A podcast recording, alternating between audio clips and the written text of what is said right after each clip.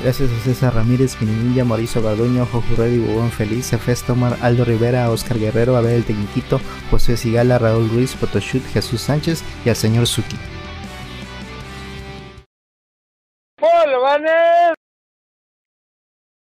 Bienvenidos a Videobolobancas, el podcast que tiene antojo de comer yogur, pero no va a comer porque tenemos invitados y no se va a salir de cuatro para tragar un yogur. Yo soy Rolando Clavelecito. Yo soy Rolando alias Radcliffe, quiero yogur. Yo soy. Manuel Arbegán. Y tenemos de invitado a. A mí, que yo soy Bosco, alias el Sejim. Bienvenido de nuevo. Porque hace 15 días iba a salir con nosotros. No, la semana pasada que día. ¿Sí? La semana pasada. Pero, pues tenemos invitado a Julia y se me pasó a mí. Entonces, Rion Jung, que por él se está grabando esto y no está en el pinche chat. Este, el reporte completo de Sejim Jung. sobre la Capcom algo. ¿Qué? ¿Vas a hablar sobre Rion Capcom? Jun peleando con Yakuza ahorita y. La Capcom Cup. ¿Y qué es eso? ¿Entramos de lleno? Sí. Va, ok. El Capcom Cup es el final de la temporada de juego competitivo de Street Fighter. Eh, ha estado desde Street Fighter 4 y ahora está en Street Fighter 5.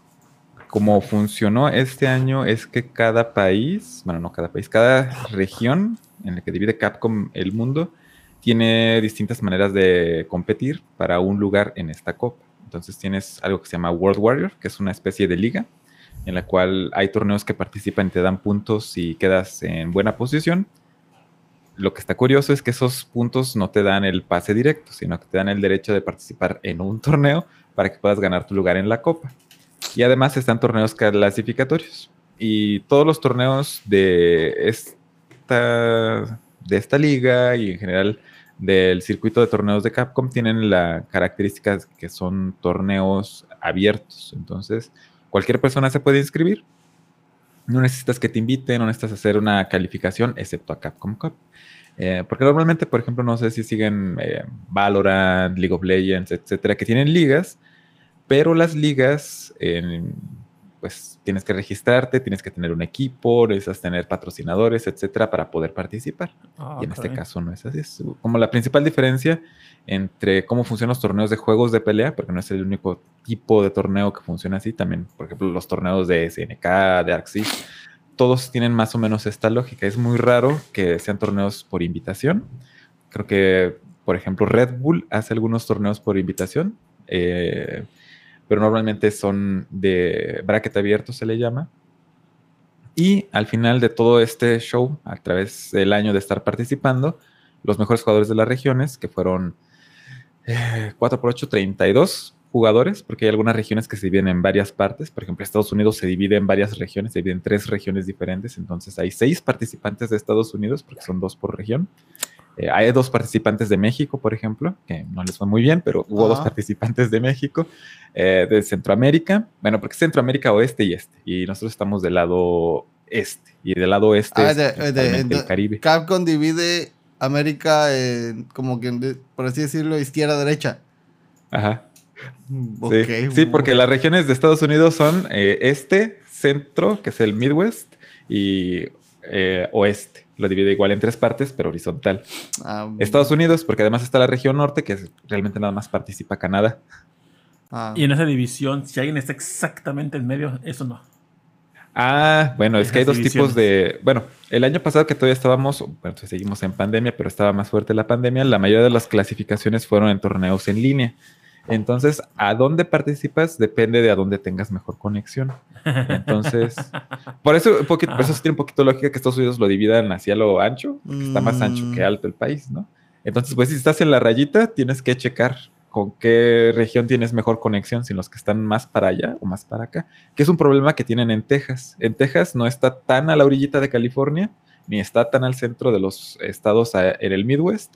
Entonces, eh, todo el mundo se queja de cuando les toca jugar con alguien de Texas porque no tienen tan buena conexión, a pesar de que es un estado así grandototes de los que tienen más población de Estados Unidos. Sí, de hecho, en un mapa la otra vez vi, dije, ah, Texas sí está muy grande, o sea, es un- nunca me había Texas. puesto a ver del tamaño de Texas, igual que el de India, o sea, dije, ah, verga, sí están...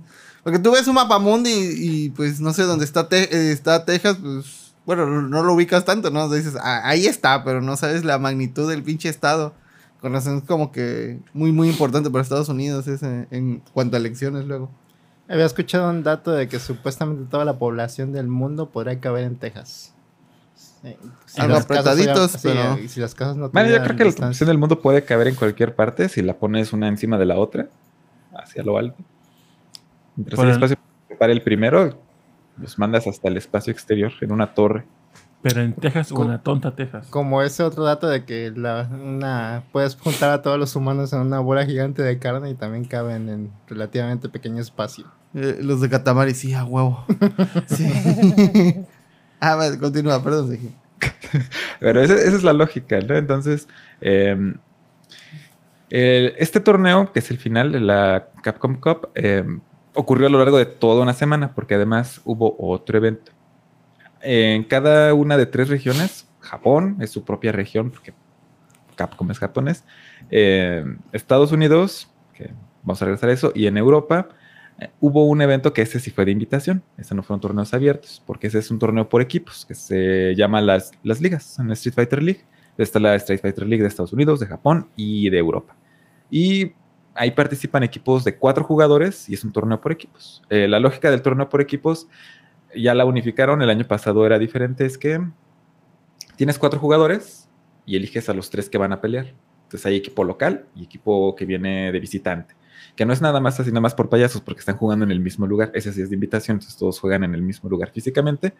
Sino porque el equipo que está de visitante tiene que elegir primero su orden de, de personas y de personajes que van a usar. Y el equipo local es el que después va revelando quiénes juegan. Y eso es muy importante en los juegos de pelea, porque puedes poner a un jugador primero y a su personaje, y en tu equipo elegir a alguien que tiene un personaje que le hace counter a su personaje, ¿no? O alguien que tiene mucha experiencia jugando con él para contrarrestarlo. Entonces esa es la estrategia. Y la idea de eso es que se acumulan puntos. Los dos primeros matches, quien los ganan, acumulan 10 puntos, y quien gana el tercer match acumula 20 puntos. Entonces pueden juntar hasta 40 puntos y pueden quedar empatados, 20 y 20 puntos. Si quedan empatados de 20 y 20, juegan un último así del primero que gane y les da 5 puntos. Y ahí se van calificando, acumulando puntos a lo largo de jugar todos contra todos. Y quienes ganan en cada una de esas ligas participaron en esta semana de Capcom Cup para jugar los ganadores de Estados Unidos, los ganadores de Japón y los ganadores de Europa. Y curiosamente, del equipo que ganó de Estados Unidos no había jugadores de Estados Unidos, porque realmente la liga de Estados Unidos es como la del resto del mundo. Eh, porque en Europa sí están jugadores de Europa, de Alemania, de Estados Unidos. No, no, Estados Unidos no. punto. Principalmente de, eh, de Inglaterra, Francia, es donde hay más jugadores, pero también hay de Noruega, de Suecia, de Rusia, etcétera, ¿no? Y ahí ganó un equipo inglés. En Japón, pues ganó un equipo de japoneses, naturalmente, ¿no? Y que Japón es la liga más pesada, ¿no? En cuanto al número de jugadores y la competitividad. Pero nada más dos de Japón eligen. Un solo equipo. En este es un solo equipo. Ah. Para el clasificatorio de regiones, y son nada más dos jugadores que clasificaban, entonces estaba súper rudo Japón. Ah, Eh, La matanza Y la- que va a hacer. Sí, sí, sí. Y la parte más eh, interesante de que haya ganado un equipo que no eran jugadores de Estados Unidos es que ganó un equipo de jugadores de Asia, pero no de Japón. Jugadores de China, de Singapur y de Taiwán. Es un equipo que se llama UYU, U-Y-U, UYU, así como decimos UWU, pero eso es UYU. y esos son los que clasificaron a la- al torneo de, de- de ganadores de cada liga. Entonces, por ejemplo, en Street Fighter es siempre la discusión de que sí, sí, sí, Japón es la mejor región, ¿no? Pero ¿cuál es la siguiente mejor región? ¿Estados Unidos o Europa? Y siempre están diciendo, no, Estados Unidos, no, que Europa. Y bueno, ya se demostró que, que los jugadores de Estados Unidos no pudieron clasificar en su propia liga, pero el equipo que clasificó de Estados Unidos le fue bastante bien porque eh, pudo clasificar eh, ganándole el equipo de Europa y jugaron Japón y Estados Unidos, entre comillas, en la final de ese, de ese evento. Pero el equipo de Japón ganó. El equipo de Japón también muy, muy fuerte. Eh, y ese es un, otro de los eventos. El torneo principal del Capcom Cup además tuvo una cosa, por eso duró una semana, porque tuvo un torneo extra en el cual todos los jugadores que no habían logrado clasificar eh, podían participar. Y de hecho, si tú estabas en Los Ángeles, que fue donde ocurrió en Hollywood, eh, pues podías meterte a participar al torneo y que te pateara el trasero Daigo. Por, por ejemplo, Daigo no clasifica, ¿no? todo el mundo conoce a Daigo, es como el único jugador que conocen los viejitos. Sí. Este, por ejemplo, Daigo y Fudo no clasificaron y tampoco clasificaron en su equipo de la liga, porque pues, bueno, realmente es muy, muy fuerte la región de Japón. Eh, ¿De México sí fue? pero-. ¿eh? ¿México sí fue? No. ¿Sí? Sí. Sí, le pasé ahorita en, el, en los mensajes directos del Bolobán quiénes fueron los participantes de la liga. Y sí hay dos jugadores de México, uno que se llama Uriel Velorio y al otro déjame ver dónde está. Fruitsy ya, Eh, no, por- ya no va. No ubico a Fruitsy, pero no sé si siga. Hay uno que se llama Fruitsy. Se jugaba para, la Capcom 3, pero no sé si siga o no. Ah, ya vi quién fue el otro, Sol B- BNG, Sol BNG. Este. Sí, creo que Uriel Velorio sí ganó un match y creo que Sol BNG no ganó ni un solo match. Pero bueno, no importa, porque son de todo el mundo, ¿no? Ah, ok. Ajá, por ejemplo, los jugadores de. Hay jugadores de Sudáfrica, ¿no? Un jugador de Sudáfrica igual no ganó ni uno, pero otro sí ganó una partida. Eh, y además, la manera en la que lo organizaron es tipo torneo de mundial. O sea, ese es literalmente torneo de mundial, porque todos estos jugadores los dividieron de equipos de la A hasta la H, ¿no? Y en cada equipo, en cada grupo, cinco jugadores. Y mm, los jugadores juegan round robin, igual que en el mundial. Todos los jugadores juegan, contra todos los jugadores. Y los dos que tienen más puntos pasan ahora sí a la etapa de, de eliminación, de doble eliminación. Eh, ya sabes, Tito, el torneo tipo, eh, tienes el bracket de ganadores y el de perdedores. Pero hasta antes de eso tiene ese tipo de estructura de round robin. Y justo este último lugar fue en este torneo que les digo que es el de última oportunidad, literalmente se llama así, el Last Chance Qualifier. Y en este torneo, eh, igual es de doble eliminación. Y la parte más interesante de ese torneo es que pues, había muchos jugadores muy buenos que no habían clasificado normalmente. Por ejemplo, estaba eh, principalmente el que todo el mundo esperaba que llegara, que era Tokido, pero también estaban jugadores eh, de Japón, de Europa y de Estados Unidos. Y en ese torneo lo ganó un jugador de China, que se llama Shen, que tiene 19 años. De hecho, hay dos jugadores muy, muy jóvenes. El Shen, que es de China, que juega con Bison, eh, dictador. Y un jugador que se llama Ending Walker, que es de Reino Unido, que tiene 16 años y juega con Ed. Son con los dos jugadores más jóvenes que estaban en el torneo. Ah, madre, 16 años. Ajá, y contrasta pues con jugadores ya muy veteranos, ¿no? Que tienen treinta y tantos. O sea, como de nuestra edad o más grandes, ¿no? Por ejemplo, eh, de los jugadores que estaban intentando clasificar, está, ay, ¿cómo se llama este jugador que juega? Eh, Sagat. Pero un jugador japonés que igual tiene como 35, 36 años. Em, y es muy diverso realmente eh, la cantidad de, de jugadores y de personajes que estaban representados. Eh, una de las cosas que le preocupa mucho a las personas que siguen los torneos de Street Fighter es que viéramos mucho a un personaje que se llama Luke. Eh, Luke, si han visto las noticias de Street Fighter 6, es el personaje principal de Street Fighter 6. Eh, pero antes de que saliera Street Fighter 6, como se retrasó el juego, hubo una última ronda de DLC de personajes extra. Y el último, último personaje fue Luke, que lo adaptaron, no estaba planeado para que apareciera en Street Fighter 5 y lo pusieron en Street Fighter 5. Y es un personaje Ah, sí. muy, muy fuerte. Ah, no sabía que estaba ese vato. Ajá, sí. Este es un. es el estereotipo que les gusta mucho a los diseñadores de Street Fighter 5 y 6, que son personajes rubios. No sé qué tienen con los personajes rubios, pero les encantan. Eh, es jugador americano. eh, bueno, el personaje es americano y es un. Para entrar en detalles más técnicos, es un estilo de juego muy similar a personajes como Ryu, Ken. Es un Shoto, ese es un Shoto, no como Kazuya. Este, y lo que distingue a Luke de otros personajes, por ejemplo, Ken también es un personaje muy, muy fuerte, es que tiene todas las herramientas eh, normales que tú necesitas en Street Fighter V y son muy fuertes, no tiene ninguna debilidad evidente, eh, pero sí necesita de cierto nivel de ejecución para poder sacarle todo el juego. O sea, si un jugador de bajo nivel, por ejemplo, yo que no soy muy bueno, juego con otra persona que no es muy hábil, con Luke, y, yo elijo otro personaje que sí domino y él la agarra nada más porque le dijeron que es muy fuerte, pues realmente no va a hacer mucha diferencia, porque las partes que son fuertes del personaje dependen de qué tanto entiendas el juego. Si tienes un conocimiento muy, eh, muy estructurado del juego, de cómo establecer tu plan de juego, de cómo maximizar sobre todo las aperturas cuando estás a la ofensiva y cómo defenderte, es extremadamente fuerte. Pero si no, pues no es muy diferente de que juegues a Ryu o Ken o Akuma, ¿no? Pero aún así hubo muchísima diversidad de personajes. Había personas jugando con Ibuki, con Fang, que es, el personaje que menos se juega. O literalmente es el personaje que menos se juega online.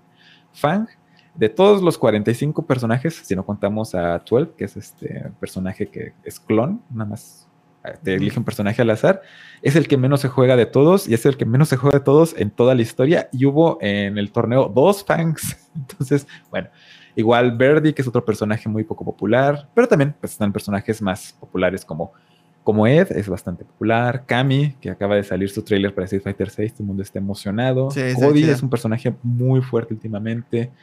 Hubo algunos Kens. Rashid sigue siendo un personaje muy fuerte. Eh, Yurien, todavía a pesar de que lo han nerfeado, también ahí apareció. Y por supuesto están los villanos, los personajes a los que nadie les gusta jugar contra ellos, que son Dalsim eh, y Yuri, que nada más es un jugador de Yuri. Ah, Dalsim es villano. ¿Eh? Dalsim es villano. Ajá. Ah, no sabía. Órale. Este, y eh, por ahí también alguien muy curiosamente jugó con Ryu, lo cual es muy raro porque Ryu no es que sea mal personaje, pero Ken, Akuma, Luke, hasta Sakura son personajes que tienen fortalezas más marcadas que Ryu y son mejor opción. Y aún así, pues no le fue tan mal. No pasó a la siguiente etapa del torneo de doble eliminación, pero este tampoco se fue en blanco, ¿no? Se dio muy buenos matches. Aparte de Y- Luke, ¿qué otro, qué otro personaje está roto en Street Fighter? Yes. Muy perdón. fuerte. Ujú. Ahorita está muy balanceado, realmente está muy balanceado, pero personajes muy fuertes es, por ejemplo, Cody. Eh, Cody, a diferencia de Luke, que Luke es un estilo de juego muy tradicional, ¿se han jugado alguna vez ustedes Street Fighter que se aventar bolas y hacer los Oryukens? Es ese estilo de juego de controlar espacio. Eh, y Cody es un personaje eh, que es... Lo que quiere es estar cerca de ti y tiene herramientas para acercarte a ti, a ti muy rápidamente. Em, para entrar en detalles técnicos de cómo funcionan los juegos de pelea em, tradicionales, es que tú cuando atacas y tu oponente te bloquea, eh, los dos jugadores tienen cierto tiempo para recuperarse después de un ataque. Normalmente, eh, los ataques más rápidos y que hacen menos daño se recuperan más rápido. Y los ataques más fuertes y que hacen más daño tardan más en recuperarse. Entonces, si ustedes jamás han agarrado un juego de peleas y recuerdan eso, eh, ya con eso tienen una ventaja muy grande de una persona que nada más está apretando botonazos. Si tú Ujú. intentas hacer tus ataques más fuertes, vas a tardar más en recuperarte. Entonces tu oponente te puede pegar mientras te estás recuperando, o incluso si bloqueaste, como estás recuperándote de pegarle, puede recuperarse de su barrera y apretar un botón rápido y pegarte. Esa es la lógica detrás de algo muy complejo que es el frame data, ¿no? Y Cody lo que tiene es que tiene muchos ataques que además son rápidos y lo dejan avanzar en la pantalla, que aunque son fuertes y, pueden empezar eh, secuencias que hacen mucho daño o hacer combos, eh, no lo ponen en peligro. O sea, tú pegas de cerca, pegas muy fuerte y te recuperas para regresar a situación neutral o a veces con ventaja. Y además, eh, Street Fighter V tiene una mecánica que se llama B-Trigger. Todos los personajes tienen dos B-Triggers que hacen que se activen distintas habilidades. Por ejemplo, Cody, eh, su B-Trigger es que puede sacar un cuchillo, lo cual ya, ya suena un poquito injusto desde ahí.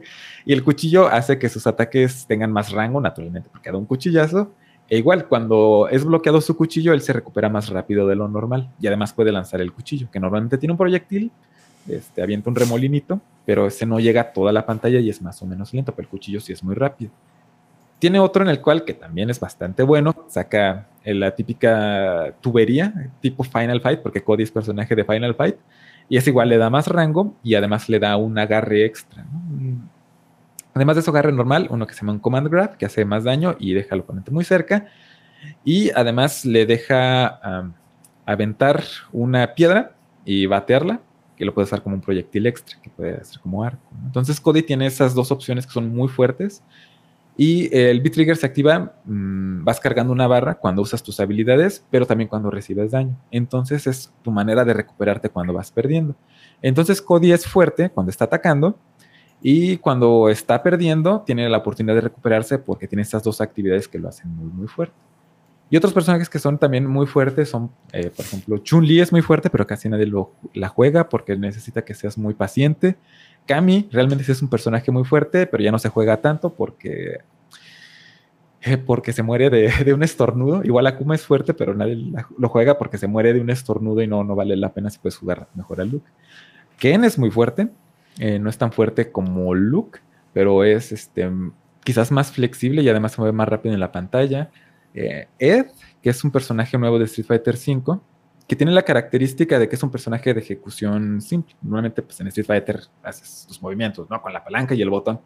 Eh, los ataques de Ed los puedes hacer manteniendo botones presionados o presionando dos botones, por ejemplo, dos puños o dos patadas al mismo tiempo. Ya no tienes que hacer las secuencias. Y además tiene un movimiento que se llama Flicker, que es apretas rápidamente el botón de puño y pues, golpea como boxeador, hace one, two, three, ¿no?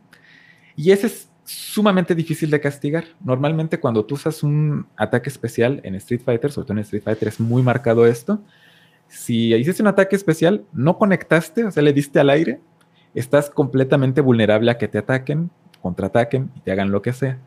Eh, y este ataque es muy difícil de que puedas castigar que un oponente no midió bien la distancia. Entonces, y además es apretar botones, ¿no? Entonces, eh, pues si aprietas puros botones, eh, tu oponente eh, o bloquea o se arriesga a pegarte mientras tú estás apretando los botonazos y puedes hacerle daño fácilmente. Pero, además de eso, pues tiene una muy buena cantidad de daño.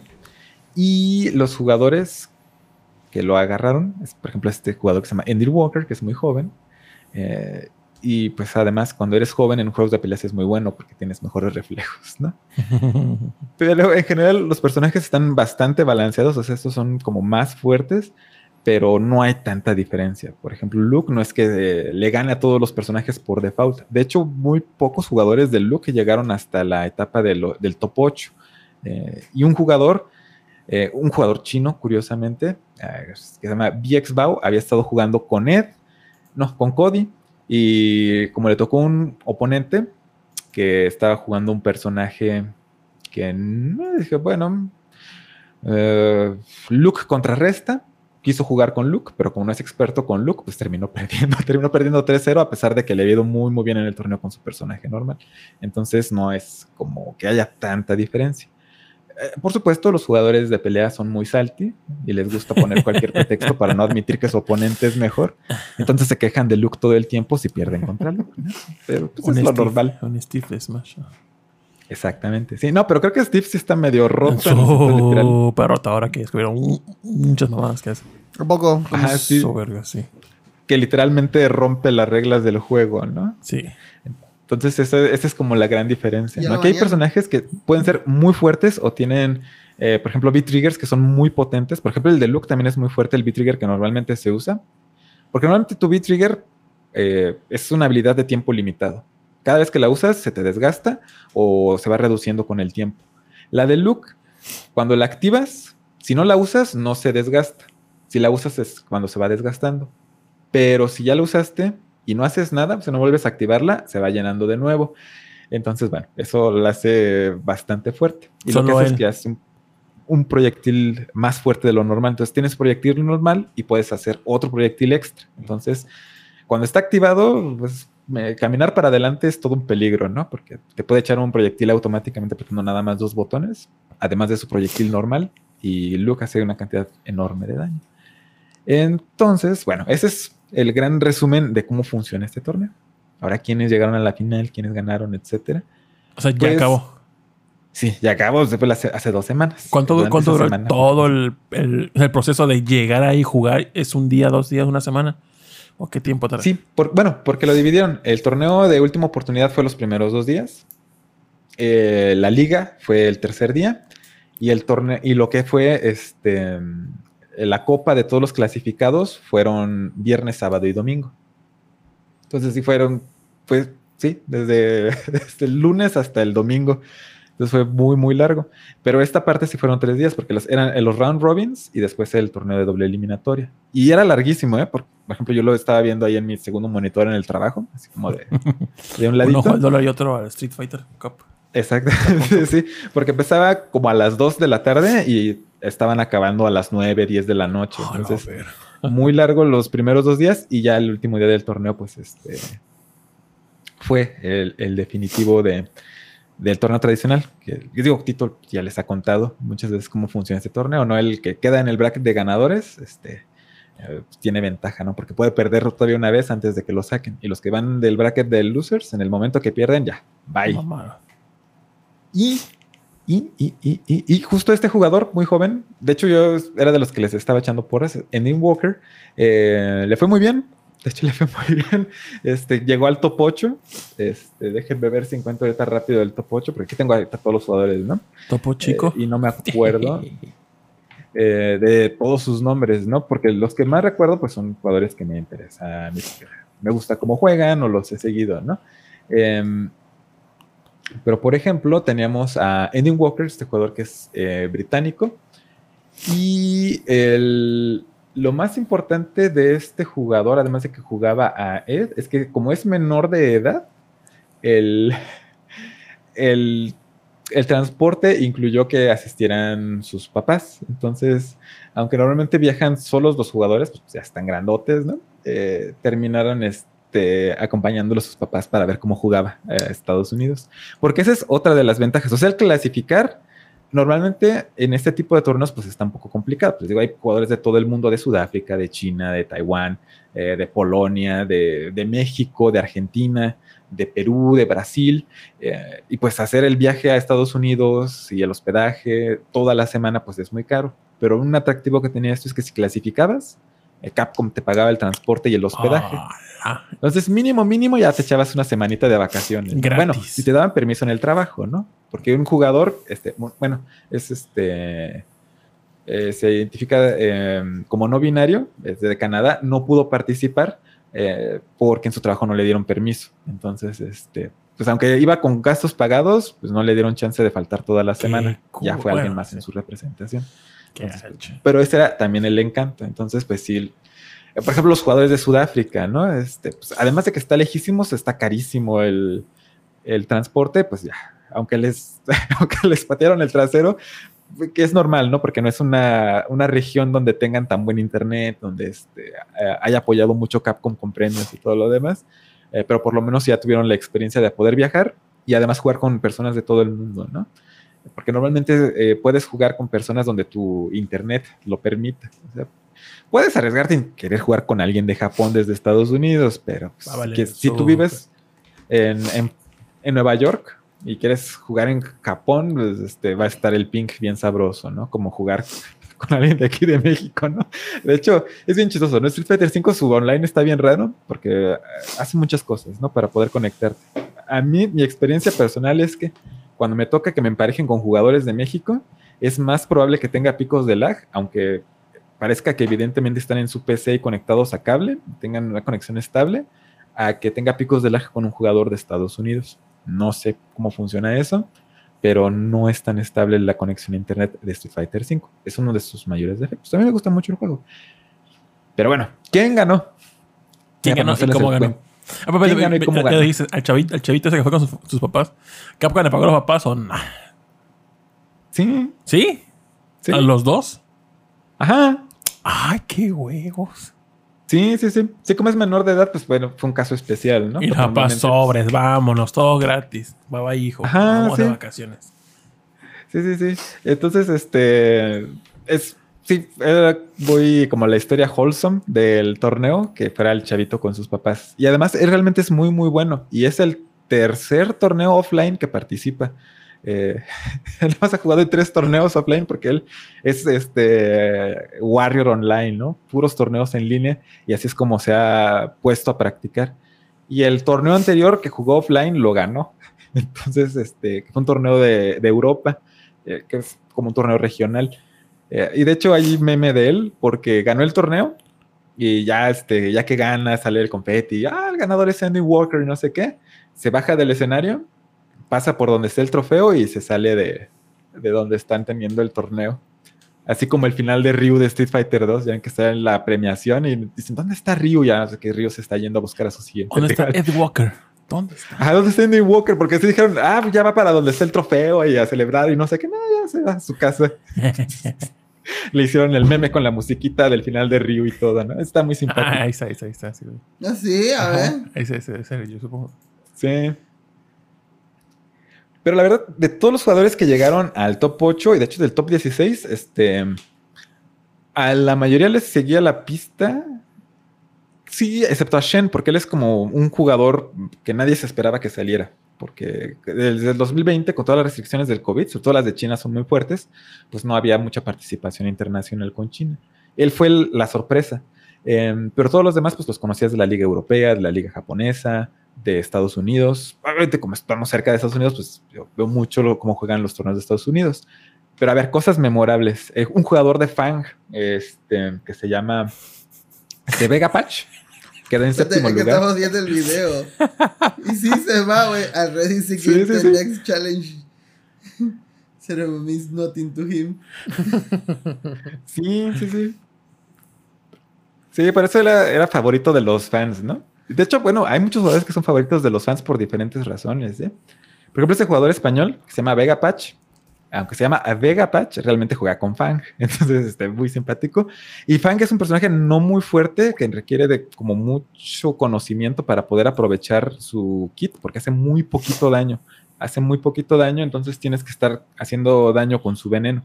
Esa es como su habilidad eh, única, ¿no? Tiene algunos ataques que aplican veneno que bajan muy poquito daño, pero bajan de manera constante. Si tu oponente te golpea, eh, se le quita el veneno, ¿no? Pero a cambio de poder hacer ese daño de manera constante, sus combos hacen muy poquito daño comparado con otros personajes fuertes que si te agarran con un combo te, te despedazan, ¿no? Por ejemplo, Luke te puede ganar de, tres combos eh, o el round completo, ¿no? Entonces es un jugador eh, muy simpático que llegó hasta el top 8. En el top 8 también llegó otro jugador que se llama Enel, que es un jugador eh, de... Él es de Taiwán. Taiwán, sí. No, él es de Corea del Sur. Dijo Raúl Reynos, dice, es cierto, mamada suya. O sea, que diga. Dice, ¿cómo es menor de edad? No podían usar las skins de traje de baño contra él. ¿Es cierto? O mamada suya. no, que no invente cosas. Aunque realmente, eh, pues de los. No, y además no es cierto, porque el jugador contra el que perdió es, eh, juega con Laura, que es un, bueno, Laura, como se debería decir, porque es un personaje brasileño, pero es Laura, porque pronunciación gringa, eh, que es un personaje que es un grappler, ¿no? Entonces, eh, lo que intenta hacer es acercarte a ti y hacerte agarres que hacen mucho daño. Eh, y a diferencia de Zangief, no es tan lenta y además tiene un proyectil. y el proyectil lo puede cargar. Y el proyectil, mientras está cargado y lo lanza, puede absorber más de un ataque. Y su B-Trigger es muy fuerte porque hace que su carga sea más corta y haga más daño y hace que ella se mueva más rápido. Si alguna vez han jugado un juego de peleas, de cualquiera, no importa si es King of Fighters, Street Fighter, Smash, lo que sea, Killer Instinct. la lógica es que un personaje lento que está intentando agarrarte, pues esa es su debilidad, que es muy lento y le cuesta trabajo acercarse a ti. Pero Laura cuando tiene su B-Trigger se vuelve muy rápida, entonces este, pues es un peligro, porque ya que te derriban y te estás levantando, tienes que adivinar qué es lo que va a hacer y si te equivocas te vuelve a tirar y otra vez tienes que adivinar. Y como en este, y como este Street Fighter eh, te pueden hacer mucho daño en pocos combos, eh, pues sí, es, Se fue en mete- Perfect casi este video eh, de Laura. La de Sí. Doom versus Vega Patch.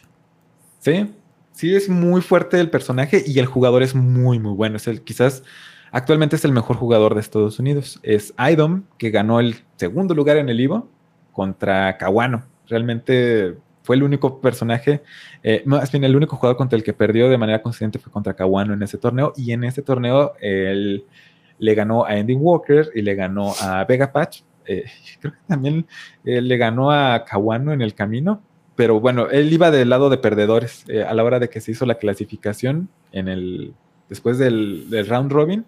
La clasificación es que el que quedaba en primer lugar quedaba del lado de winners y el que quedaba en segundo lugar de cada grupo iba en losers. Entonces se echó todo el, todo el caminito para arriba. Y además se echó un tweet muy gracioso.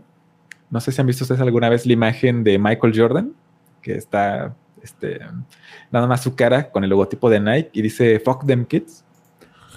No, ¿No? ¿Tú sabes por qué es la historia de eso? No. no. Ah, bueno, lo que pasa es que hubo un evento al que fue a una escuela eh, y le dijeron que si se echaba unos tiros de tres, que si los anotaba todos, ganaba. pero que si no anotaba alguno, le iba a dar tenis eh, Jordan a todos los del equipo de básquet de la escuela. Ajá. Y pues obviamente tiró, tiró y encestó todos. Ya, tenis para nadie. Por eso es que tiene esa imagen de Fuck Them Kids. y cuando le ganó Idom a Ending Walker, pues ya, puso nada más esa imagen. En broma, ¿no? A veces se llevan bien y son cuates y todo, ¿no? Pero en broma, así como de Them Kids, ya que lo descalificó del torneo. Porque sí, este. mm, Sí, lo, lo logró vencer de una manera muy, muy convincente. Pero bueno, también una cosa que a mucha gente le pareció muy interesante de Ending Walker, perdón que no hable tanto de él, pero es como de los personajes, ahora sí como los jugadores como personajes más memorables, es que él tiene el hábito de que si está jugando contra ti, te dice cómo contraatacar lo que acaba de hacer. Porque él dice, si yo te enseño cómo ganarme, me obligas a mí a jugar mejor. Porque pues si ya te sabes mis trucos, yo tengo que inventarme nuevos trucos, ¿no?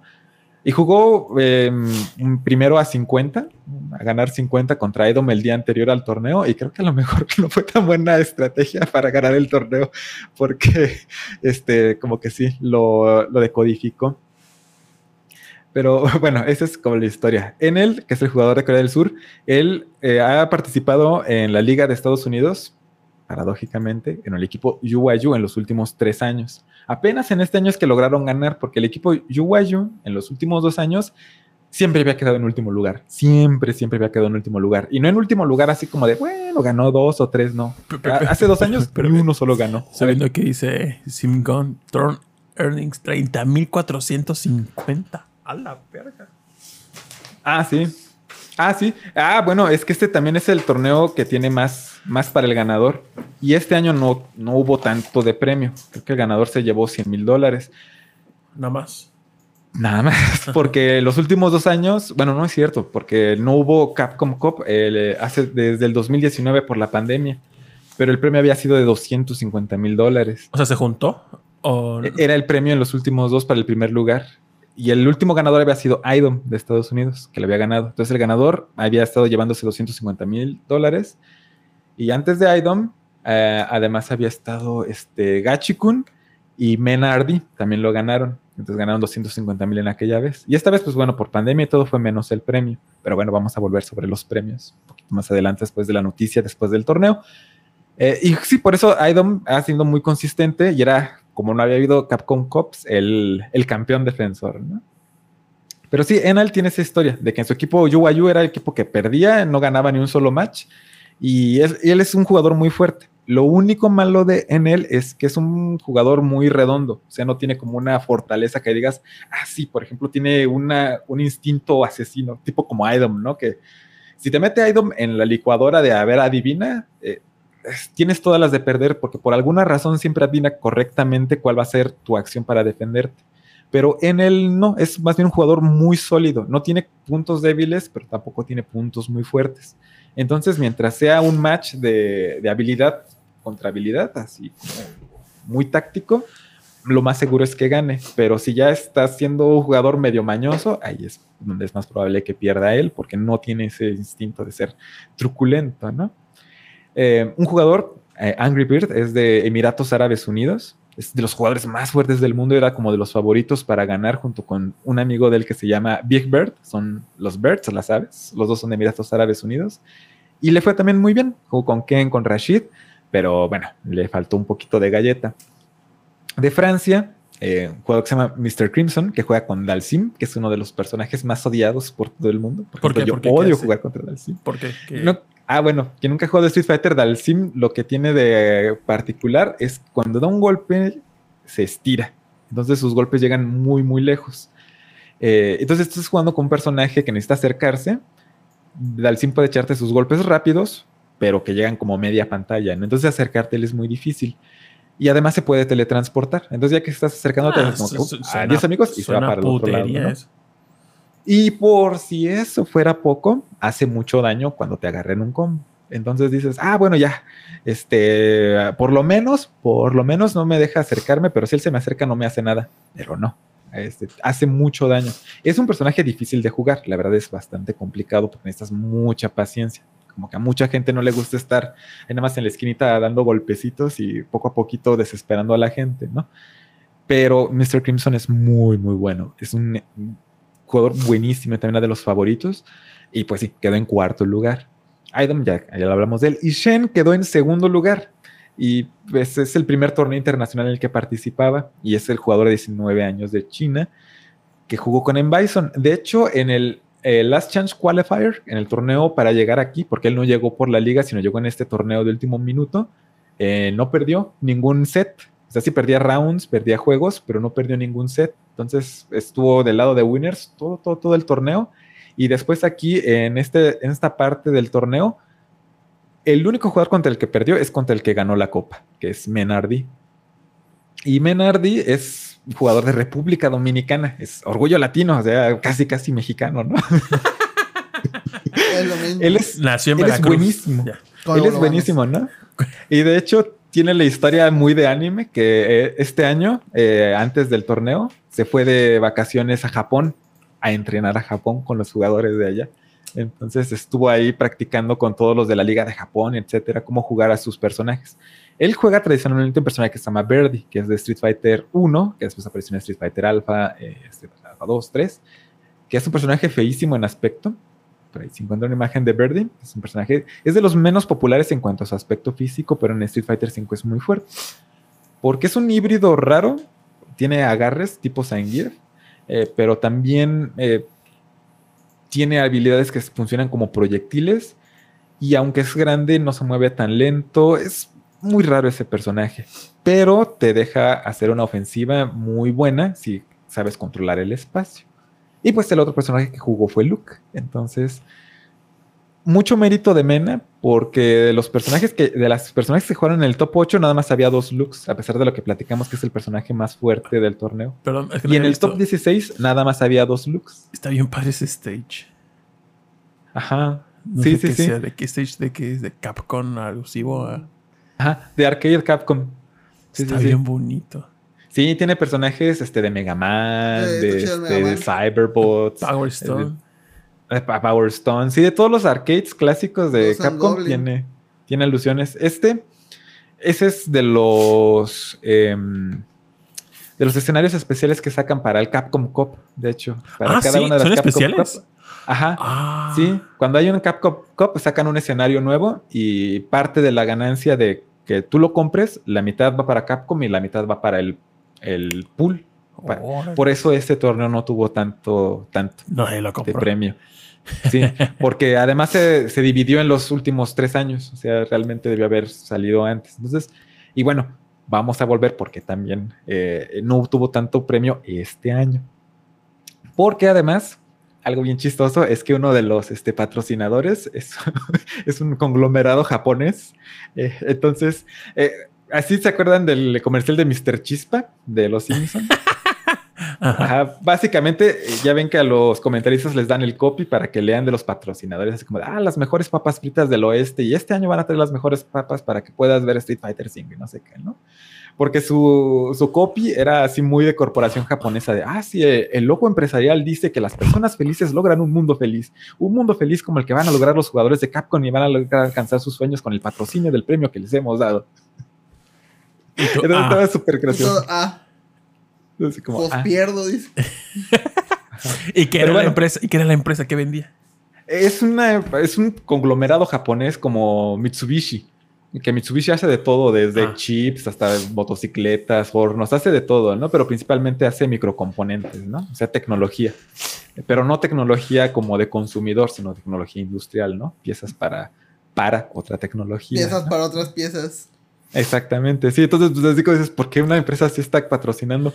Pero hasta, hasta es muy gracioso cómo funcionan los patrocinios en Japón.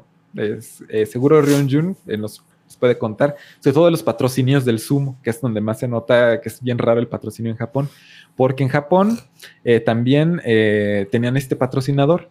Y otro de los anuncios de comerciales que tenían durante ese torneo fue de una figura coleccionable de Chun-Li, que esa figura la encargó eh, una empresa que se llama Rozo, que patrocinó a un equipo de la Liga de Japón. Y esa empresa es una empresa farmacéutica. Entonces, la empresa farmacéutica este, patrocinó al equipo y además este, encargó que, que hicieran esta figura de Chun-Li. Entonces, Entonces tú puedes comprar la figura de Chun-Li, pero fueron ellos los que hicieron el encargo y pidieron el O sea, una farmacéutica que te vende figuras. Ajá, sí, entonces los parcinos en Japón están bien raros, ¿no? Y pues los equipos americanos y de Europa son como más normales, este, que te gusta Intel, Razer, HyperX, este, pues, cosas de gamers, ¿no? Y, y Arby's, por alguna razón Arby's patrocina mucho Street Fighter. ¿Te imaginas una aquí? línea. Aquí sería un do- do- este, farmacias similares, ¿no?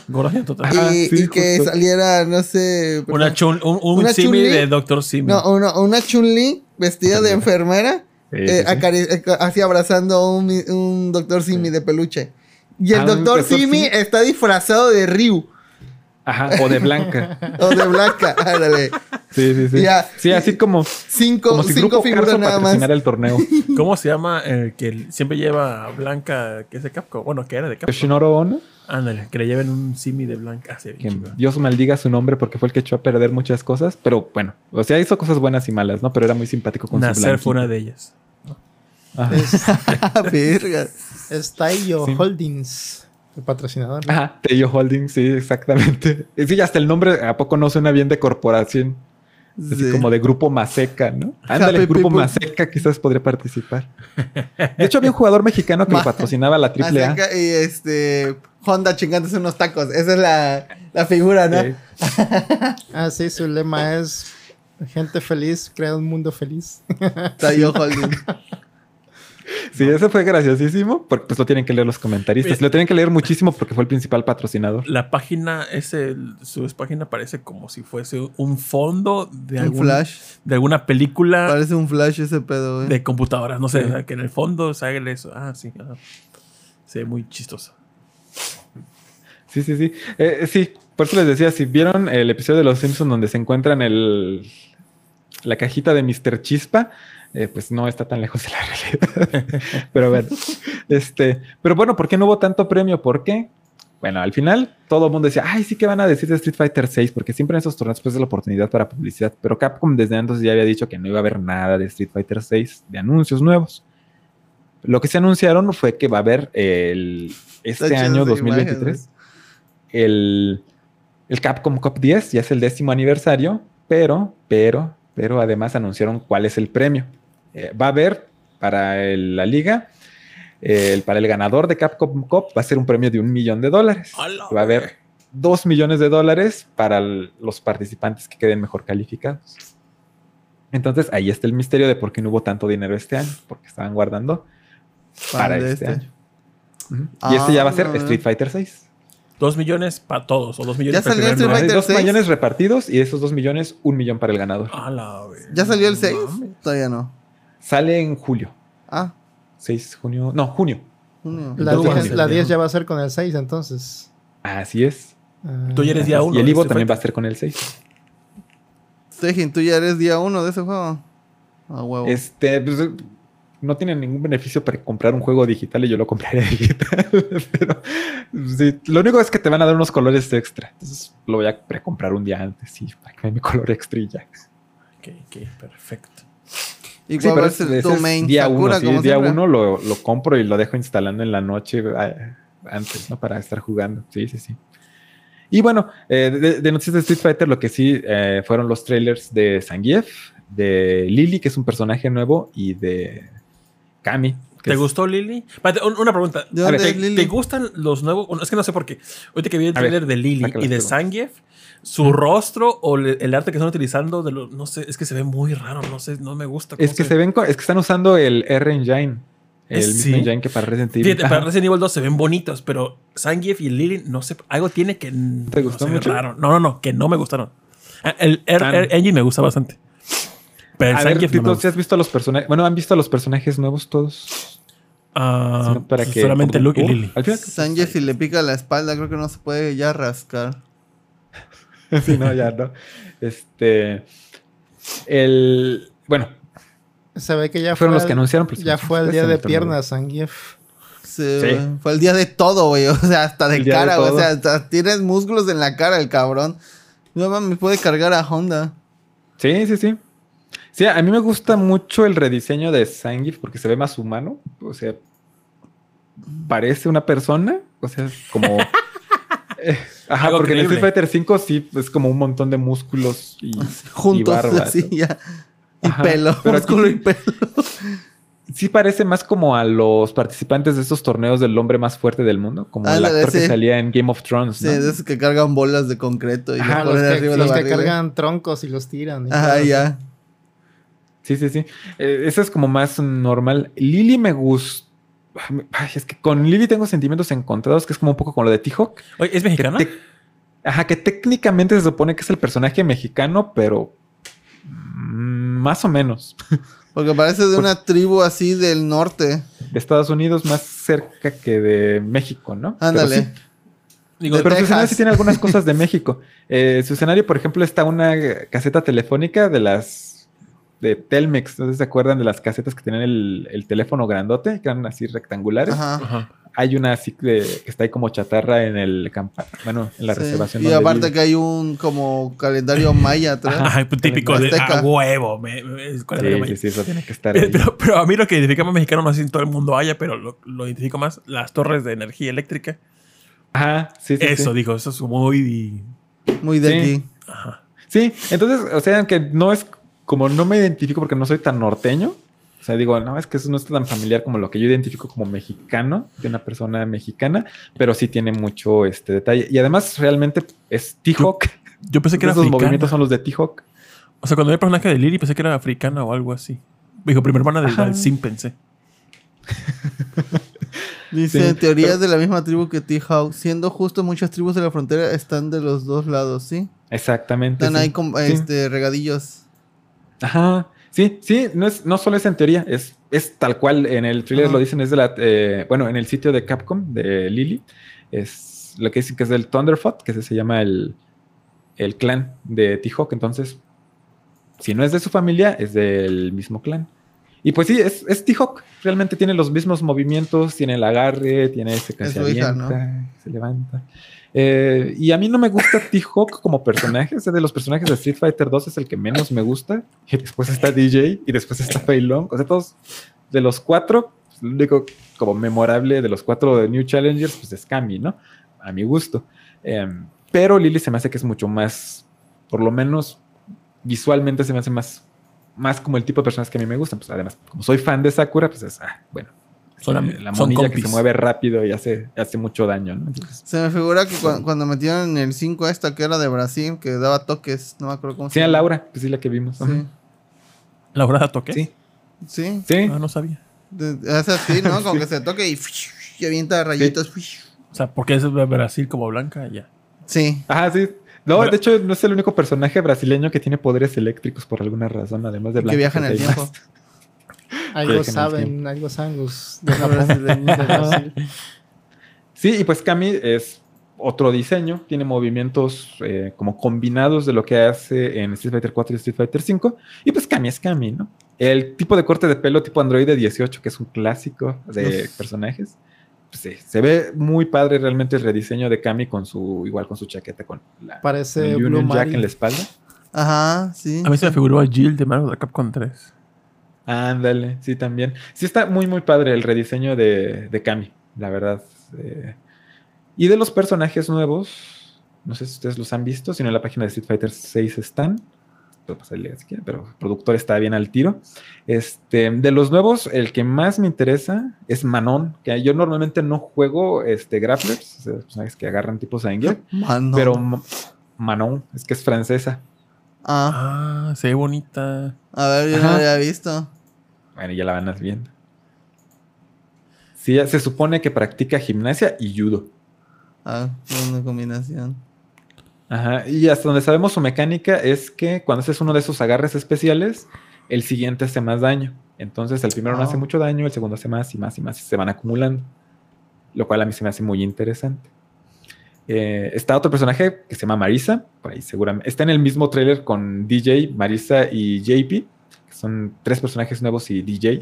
Su se ve mamadísima. Así, man, este, Marisa es favorita de mucha gente porque es muy cool. No es un personaje tradicional en cuanto a aspecto físico. No es la waifu, pero es la wife. Se, se figura esta. es la eh, snus snus. se figura Sakura de esa del juego de, de asesinato en la escuela. ¿Cómo se llama este? Ten-. Tengen Ralagan, no, ese es otro. No, ese es este. Danganronpa. Danganronpa. Dan- Ah, Danganronpa. Sakura. Sakura. ¿Cómo se llama Sí, Sakura? sí, sí. Exacto. Ajá. Este. Y de los otros personajes que se me hacen interesantes, nuevos, es este Jamie, que es. um, es africano. Digo, es jamaiquino, digo.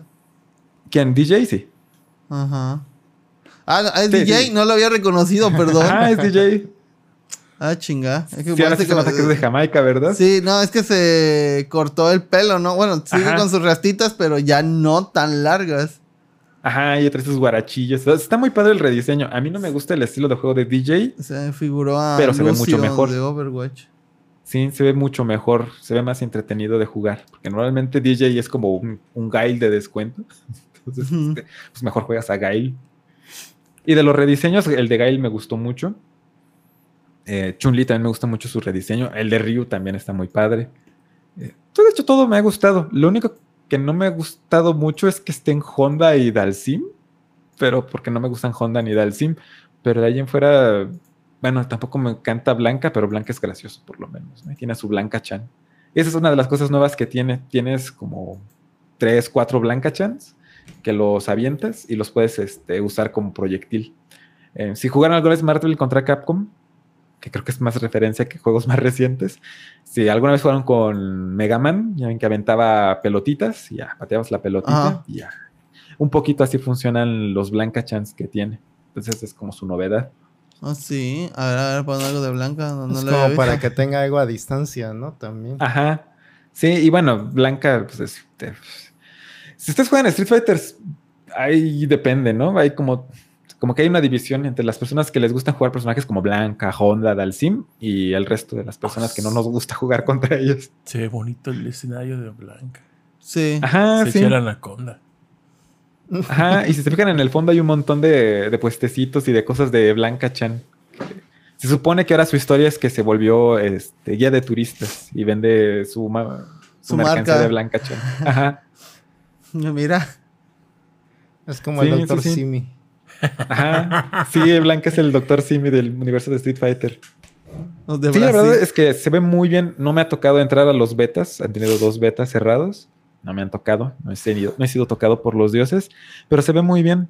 La verdad es que se ve muy, muy padre. Lo único que no me encanta es la, la iluminación de algunos escenarios. Porque se ve bien raro. Como si los personajes estuvieran muy oscuros o, o algo. No se ven como, como muy bien.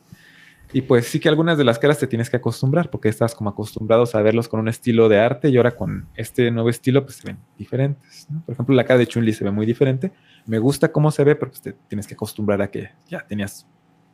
Bueno, y sobre todo si has jugado Street Fighter V desde el 2015, pues tienes 5 o 6 años este, viéndole la cara de cierta manera, ¿no? No es cierto, es del 2017. Que chido que Es- saliera de fondo Rikuo. Ahí.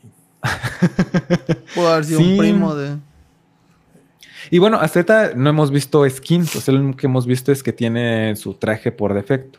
Entonces, obviamente que va a haber un montón de skins. Por ahí se ve el filtrado el traje clásico de Kami.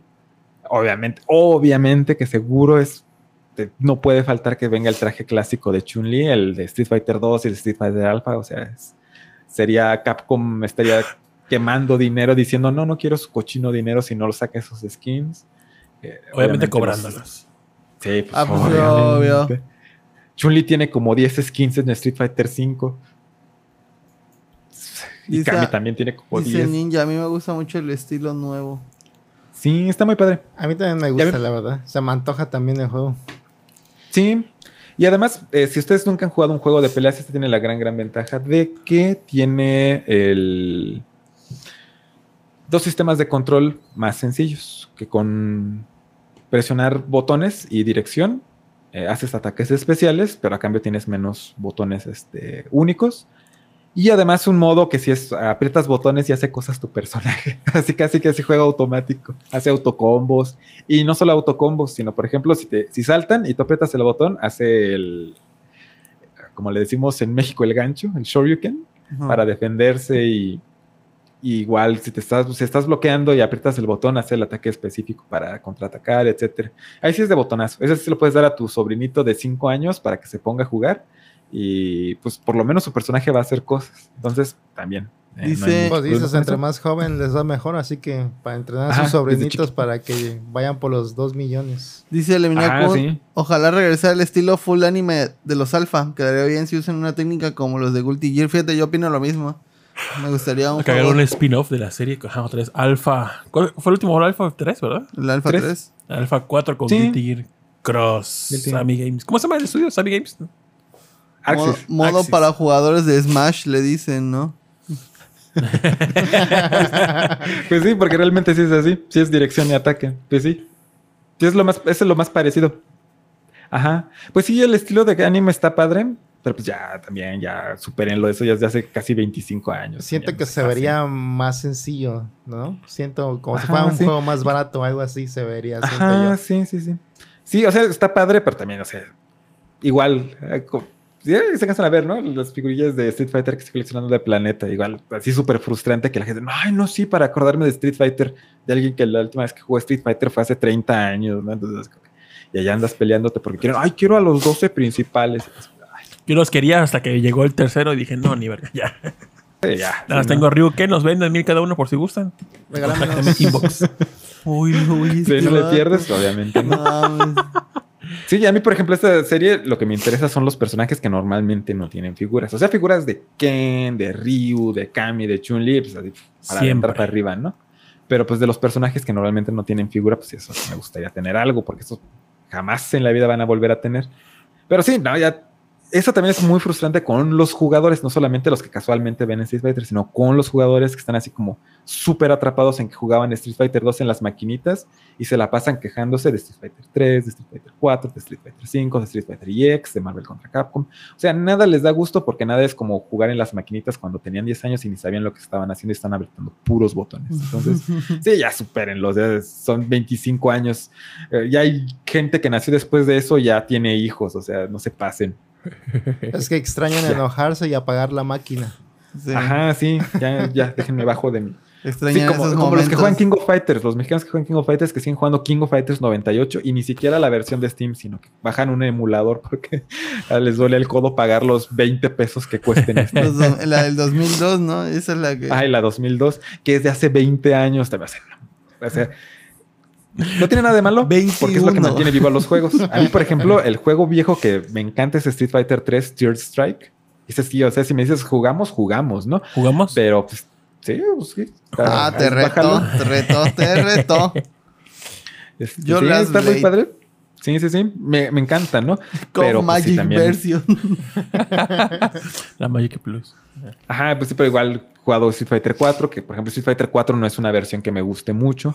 Street Fighter 5 sí me gusta mucho. Y así con cualquier juego, ¿no? Igual King of Fighters, va a haber King of Fighters que te gusten más que otros, pero tampoco va a estar toda la vida diciendo, no, el único chido era el 94. Es como, hace casi 30 años. en fin, Mejor es lo importante de eso es, niños, un millón de dólares. Dejen la escuela, pónganse a jugar. y descubran que les va a ganar un niño de 16 años que tiene todo el tiempo del mundo para estar practicando o un anciano de 35 años que tiene jugando desde Street Fighter 2 sin parar. Sí. Tengan la cruda realidad de enfrentarse contra alguien online. El caso es que no van a ser el mejor. Pero lo divertido es aprender. Que esa es como la otra cosa, ¿no? Que este, sobre todo en los juegos de pelea es muy fácil que te frustres o que las personas se frustren porque pues no es un juego en equipo. Eh, y pues uno contra uno, ¿quién puede tener la culpa de que perdiste? ¿Tu oponente o tú? No hay de otra. Y normalmente el que tiene la culpa eres tú, realmente. Eh, entonces, eh, son juegos bastante complicados porque tienes que aceptar que, que no estás jugando tan bien como deberías. O puedes hacer lo que todo mundo dice, no, es que está bien roto tu quit. personaje, no, que este juego está bien chafa, no, que para qué inventaron los supers, que en mis tiempos todo era mejor, etcétera, y nunca mejorar, ¿no? Eh, pero es a mí lo que me gusta. O sea, yo no soy muy bueno. O sea, si me ponen a jugar contra una persona que nunca ha jugado, obviamente no me va a ganar. Eh, sí, ni, ni por accidente. Pero, este, hay muchísimas personas mejores que yo. Y parte de estos torneos lo que me gusta mucho es eso. Que a pesar de que son los mejores jugadores del mundo, siempre hay alguien mejor, ¿no? Entonces, eso también es como muy de anime, ¿no? Así como de siempre hay un rival más fuerte. Y si a ti te Está, gusta está escondido en la montaña, güey. O sea. Ajá, sí, pues sí, como esos jugadores de China que nadie sabía dónde estaban y que de repente empiezan a jugar y dices, ah, ah, caray. de repente se abre el mundo, ¿no? Como en Hunter Hunter, ¿no? Ah, Ándale, sí. continente. Y ahí se acaba, güey. Ajá, porque lo mismo pasó con. República Dominicana, que decían, pues, "Ay, este jugador de República Dominicana, ¿qué nos va a hacer, no? Y ganó. Los jugadores de Emiratos Ni Árabes. siquiera sé dónde queda su país. Y... Ajá, exacto. Sí, no sé. O eh, en Tekken, ¿no? Los jugadores de Pakistán, que nadie ni sabía que Pakistán jugaba en Tekken. En Pakistán que- juegan videojuegos así. Ajá, sí, tal cual. Y resulta que son unas bestias invencibles para Tekken, ¿no? Obviamente México también, para la gente que no tiene idea, pues México es así súper dominante en King of Fighters, ¿no? Pero no. México, que, que, que, que es un concurso de comer tacos o qué. Es que, es que lo que no saben es que es una Es que sí como. tiene que ver. Es que sí tiene que ver porque es tortillería guion Kino Fighter, güey. O sea, es el- Sí. Es Y de hecho sí les pasó muchos en Estados Unidos ahorita que salió King of Fighters 15, que decían, ay, sí, no, miren King of Fighters, ese sí es un juego de verdad difícil, no como sus Guilty Gears y sus Street Fighters. Y entonces fueron jugadores de México a sus torneos. y, no. Les daban una super bailada. o sea, Llega un vato en bicicleta con una de esas este, madres de cool, este, Cool Master, de esas de tortillas. Llega, se baja, a ver. cual. A ver qué vergas pasó aquí, ¿no? A Con ver. chanclas, No, con no, chanclas. con chancla y su camisa Sí, del ¿no? PRI de Vamos Rubén. Y lo va a ver. Dos, tres, pum, sácale. Vámonos. No, sí, casi literal, en un torneo, sí, estaban en el torneo de, de King of Fighters 15, están los jugadores mexicanos. Nada más porque no se puede fumar adentro de los edificios, pero casi, casi estaban así con la actitud de la maquinita. La Marlboro, si pudieran fumar, se hubieran estado ahí fumando y igual diciendo, ya quieres que le eche ruleta o qué para darte chance. No sé si les Porque tocó sí a les dieron un super baile. no sé si Cada que van jugadores mexicanos a Estados Unidos, les dan un super baile a los jugadores gringos que se sienten El muy mamador buenos. que juega al revés y agarra la. La, este, la palanca como copa. Como Es- Copa Davis. Ese es, ese es turbo mamador, pero sabes que te va a dar una rastriza. Ah, sí, claro. Sobre todo se aprendió con las palancas todas tiesas de las maquinitas de farmacia. no hace bien la U, güey. Tienes que moverte para el otro lado para hacer bien la U. Sí, al botón tienes que apretarle fuerte para que sí sirva. No digo, no sé si les tocó a ustedes, pero a mí me tocó en dos ocasiones ver dos tiendas de venta de químicos que cloro, eh, Ajá. que tenía maquinitas. Entonces, cada vez que paso por una tienda que tiene químicos de cloro, suavite y demás, me recuerda a Street Fighter maquinitas. O la pescadería y también era de, de Kino Fighter, güey. Pescado, Kino Fighter. Sí, sí, cloro sí. y pinón, sobre Street Fighter. Sí. Sí, sí, sí. Entonces, bueno, esa es la gran historia. Ya me prolongué un poco, pero bueno, fue toda una semana de cosas. Y además, pues, Y para que el, el pinche Río no estuviera aquí. Sí, Que Río estaba mal. Dice, mal. recuerdo los streams de Evo y la selección de KOF era full México, hasta los comentaristas. Dice Huevón Feliz, saludos a Huevón Feliz. Ven, ven un mexicano, Sí, sí, sí. vamos, juega KOF, saca el quinto, eres mexicano. sí, claro, sí, sí. eres sí. mexicano, Sí, yo no soy- sabes jugar Kino Fighter. Sí, yo no soy bueno para King of Fighters, la verdad no le, no es mi estilo de juego, eh, pero sí, México es, es país King of Fighters. O sea, entre México y China, es hasta donde entiendo, las China y Corea del Sur son las regiones más fuertes de, de King of Fighters. Pero como siempre, el problema, las visas. Dice Illuminacun, no como Smash. Siempre el problema, no sabes leer. Se me Illuminacun, ofendería si supiera leer. No como Smash, que ya nadie saca me caleo y, y a chole. Sí. Sí, en además no sé, Tito, el nivel internacional, si son buenos los jugadores de Smash de México o no. Pues sé que hay, creo que como cinco mexicanos que destacan bastante. No voy a tener los nombres, bueno, además de, del famoso MK Leo. Sé que hay otros cinco más. Ay, los Bueno, cinco. bueno, Es- no, eso no, también es como muy de anime, ¿no? Los que están ahí, la, la Elite 5. Ah, sí. Y todos con los rostros ocultos. Entre ellas hay una, está un vato muy, muy grande y luego hay alguien muy chiquito que no saben si es hombre o mujer. Ajá, y un viejito. Ah, el viejillo, viejito. Que ahorita la comunidad de Smash me gustó bastante que a alguien se le ocurrió hacer un Y una mujer torneo, chichona. Nunca falta. torneo por personajes de equipos. Y nos juntamos todos los Lucas de México, todos los... Por cada personaje de México hicieron su equipo de... ¿Cuántos? Ajá. Creo que eran 21 stocks de... 21 stocks. De 7 vergas. personajes. Y ya nos tocó la, la Esa es la jugar. ova, güey. Nos tocó antier los Lucas contra los héroes. Y pues ganamos. Este sí es Smash Shippuden. Todo estuvo chido, estuvo chido. Sí. Hubo, hubo uno que uno de los Lucas, cuando comenzó la pelea contra un héroe, por aquí empezó la pelea, lo sacó en Zero to Death y el vato dejó de jugar. ¿Y tú qué pasó? Y dijo, es que hay delay. Y tú, todo, no, no mames, no hubo delay porque tú le diste Taunt y con Taunt tú autorizas que ya está la pelea. Sí. Dice tu lag test. Y el vato, no, no quiso, no. Que se repite. No, no, no. no. Sí se va a repetir, pero con tu stock menos. Ah, Uh, Saludos a tu Sí. papá. Ahí tú se pones tu papá en el de tag. Guaguarón, saludos chavos, es hora de mimir. Descansa. Saludos. y listo. Ya, ese fue mi rollo. Ya podemos hablar de temas normales. ¿Qué pasó en tu semana? Sergio? ¿Puedo Ah, ir por bueno, mi yogur? No, o sea, invitado a Sí, Gloria. puedes ir por tu yogur. Mi semana no es así como vital. Eh, Sí, a ver, bueno, de cosas que sí sean como de interés, porque pues obviamente trabajo Bueno, y eso, pero más o menos interesantes. Este, eh, me puse a leer unos cómics, ya son viejos, porque son de los noventas, que es Los un run de la Liga de la Justicia de 1997, de Grant Morrison, que es donde está la Liga de los Dioses, porque son los personajes más fuertes, cuando estaba Superman, Batman, Flash, eh, Aquaman, eh, el Detective Marciano y Ay, ¿Ellos son dioses? Maravilla. No, Eh. pero son los personajes más fuertes. Eh, o sea, esa sí es la Liga de la Justicia donde están los más pesados de los pesados, no como otras ligas de la justicia que están más chafonas. ¿no? Y muy divertido, es muy padre. Por ejemplo, una de las líneas argumentales eh, tiene ángeles que llegan a la Tierra, este, que están intentando hacer una cosa rara.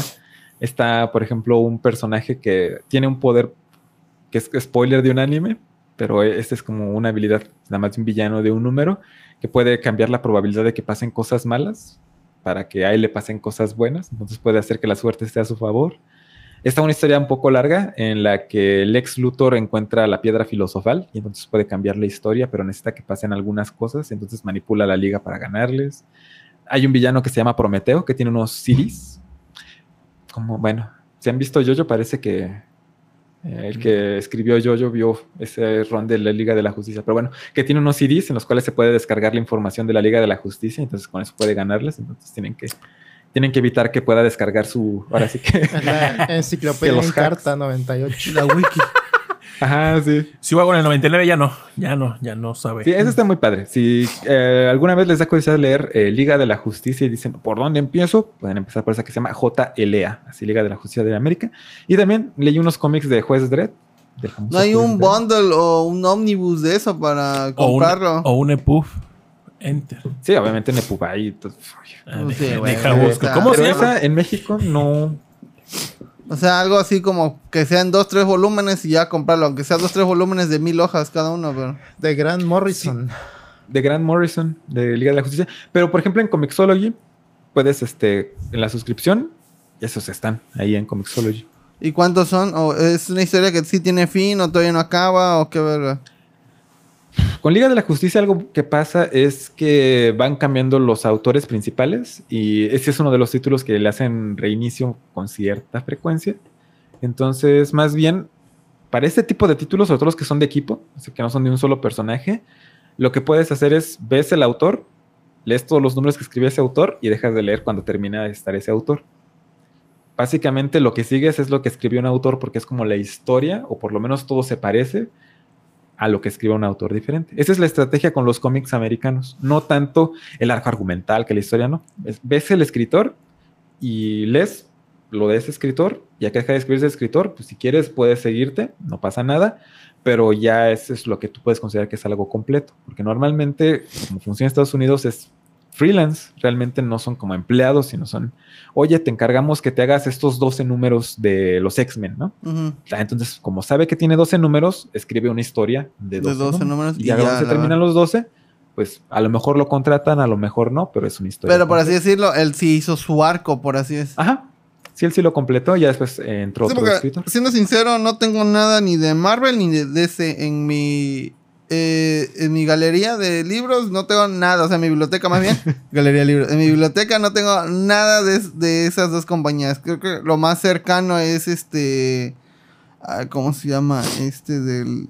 My Hero Academia. No, el del demonio. ay, que, este, ay, se me fue el nombre que me, estuvo, que me recomendó muchísimo Ninja. Hellboy. Hellboy. Ese es, es como que lo más gringo de superhéroes que tengo. Ah, mira, si venden un omnibus en pasta dura, 2200 varos. Todo en Siempre es un omnibus. Es una Ah. cosa así gruesísima.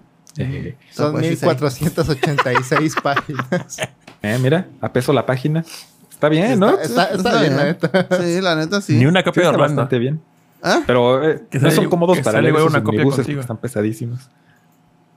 No, no. No es lo mismo, güey. O sea, siempre andan mamando con lo de las copias y no, nunca va a ser lo mismo. O sea, el que prefiere una copia a un libro es porque no se ama a sí mismo o, o tira su dinero a lo pendejo y la neta. No, tiene la opción, sí. Obviamente, pues le sacas copias a los libros de la escuela. Pues sí, ajá, pero para que sea algo para gusto, disfrute no. tuyo, no, no mames, jamás. no, que una copia tuya de hoja al lado de lado es un peso prácticamente. Sí, Ah, bueno. sí, también. O más. De DC Marvel, recomendaciones así como para empezar a leer y que no tengas que buscar otra cosa, pues es un poquito difícil, pero sí hay cosas. Por ejemplo, eh, y ya se te tienes que apurar a que todavía lo tengan en los Sanborns y por el estilo, porque ya va a cambiar. Eso de Infinite Crisis, eso siempre he escuchado ese que la mm, como que existe, o sea, sé que existe Infinite Crisis, no sé de qué madres trata, pero luego dicen, ah, sí, como en Infinite Crisis, bla, bla, bla, bla, bla, bla. Pero te juro Sí, que cuando me hablan de, de, en cuanto a cómics, digo, "Mm", porque, ah, incluso las películas de, ese, hay unas que están chidas, la de Time Box Paradox, de esa de, de Flash, me mama esa película, es muy, muy buena. Y algunas de Batman también están bien vergas. Pero que luego me ponga a ver de Superman. O de este. De Superman, creo que vi la de Red Son, que también me gustó bastante. Eh, o de Batman. O de Linterna Verde. O este, ¿cómo se llama? La Mujer Maravilla. Como que no me llama tanto la atención. Me voy por lo básico, que es Superman y Batman. Batman. Y Ajá. ya. Y bueno, pues la de Flash, porque esa, esa la vi involuntariamente porque un amigo dijo, ah, vamos a ver, estaban todos. Pero pues la verdad, Ay, no quiero verlo. Sí, ay, no, mejor pon este Takataka Chan en tal. No, pero pues ganaron los de Pon el DC. chico serrucho, quiero ver el chico El serrucho. chico serrucho. Pero pues la neta me gustó bastante. Pero no, Sí. no me atrapó lo siguiente como decir, quiero saber todo lo de Flash. No, neta, qué hueva. No, es que lo que pasa eh, son personajes que tienen 80 años de existir. Bueno, no, no todos, ¿no? obviamente Superman y Batman sí, pero este, pues sí, hay mucho material y muy variado. Te Digo, lo que cambia mucho son los escritores. Realmente cuando tú lees cómics, puede ser dos tipos de fan. El Ahí va el término despectivo y mis frustraciones personales. Dale, sí, ¿no? dale, hecho El que, el que consume cómics como si estuviera leyendo noticias de otro planeta, que lee los cómics como si, o sea, como si lo que estuviera pasando en los cómics fuera real y se clava, ¿no? No, es que no puede ser que le hayan ganado a Superman porque Superman esto, no sé qué. Y sigue al personaje como si fuera algo real, ¿no? Está bien, chido, ¿no? Que así consuma los cómics, ¿no? Que si- como si fueran una cosa real, los Como algo fueran bíblico. eventos históricos, ¿no? Eh, y las personas que leemos los cómics por el medio, por las historias, por el arte y principalmente por los escritores. Hay escritores que te gustan y puedes estar escribiendo a Flash, a X-Men o a personajes que ni conoces, pero te gusta cómo escribe, porque te gusta cómo cuenta historias o el dibujante.Igual puedes agarrar el cómic porque te gusta el arte. Y a lo mejor la historia ni es buena, pero te gusta. Como el de Alex Ross, que me gusta mucho el arte de Alex Ajá. Ross. Y eso, te- y eso es, creo yo, una mejor manera de, de leer cómics, porque vale, al- el escritor a lo mejor siempre es equipo con un dibujante, ¿no? Y todo el tiempo son amiguitos y no se, no se separan nunca. Pero eso no es normal. Entonces a lo mejor dices, bueno, leo a este cómic que tiene otro dibujante. Y dices, ah, no, mira, sí dibuja padre, a ver qué más ha dibujado. Ya, ya, ya viste cosas que dibujó él, pero fue otro escritor, y de alguna de esas te gusta, y dices, ah, mira, este escritor también está bueno, y buscas otras cosas que escribe él, y así vas ampliando tu, tu panorama de cosas que te pueden gustar, en lugar de leer a chaleco todo lo de Superman porque te gusta Superman y tienes que saber todo lo que hace Superman, y si salió Superman tienes que leerte del 1 al 1000 de Superman, y si Superman salió en un cómic de los jóvenes titanes, vas a leerte ese cómic, y si Ujú. sale una película de Superman tienes que verla y tienes que consumir Superman, Superman, Superman eso, pues eso es lo que cansa a la gente, eh, porque normalmente a quien te encuentras es ese tipo de fan y pues funciona, por ejemplo, en las películas de Marvel porque no son tantas, son muchas, pero no son tantas como cómics, ¿no? O sea, pueden ser 50 películas de Marvel, pero no son más de mil números de Superman, que sí son más de mil números de Action Comics, ¿no? Dice Aldo Rivera, los cómics no tienen que ser tomados en serio. Pasa otro. Sejim atrás de Sejim. Sí, y además es eso, no tienes que tomártelo en serio, porque si tomas a los personajes como algo real y que te dices, no, es que no le pueden ganar a mi personaje, no los disfrutas. Más bien tú lees y dices, ah, mira qué chistoso que le ganaran a Superman, eso no tiene ninguna lógica, pero fue divertido. ¿Tienes algún arco favorito? Algo que digas, ah, es esta madre. O algún un cómic en específico que digas esto. Bueno, así como un arco o una historia que te haya gustado mucho. Que digas, ah, esta madre es. es, es- esto sí es cine. por ahí". De cine, sí, de hecho, este, a ver si no me veo. La- creo que la puse acá en este librero. A ver. Y no está muy difícil de conseguir. De hecho, está recomendable. Déjeme, a ver, mientras. Eh, disculpen el que me levante. Sí, no te Si quieres, taquito.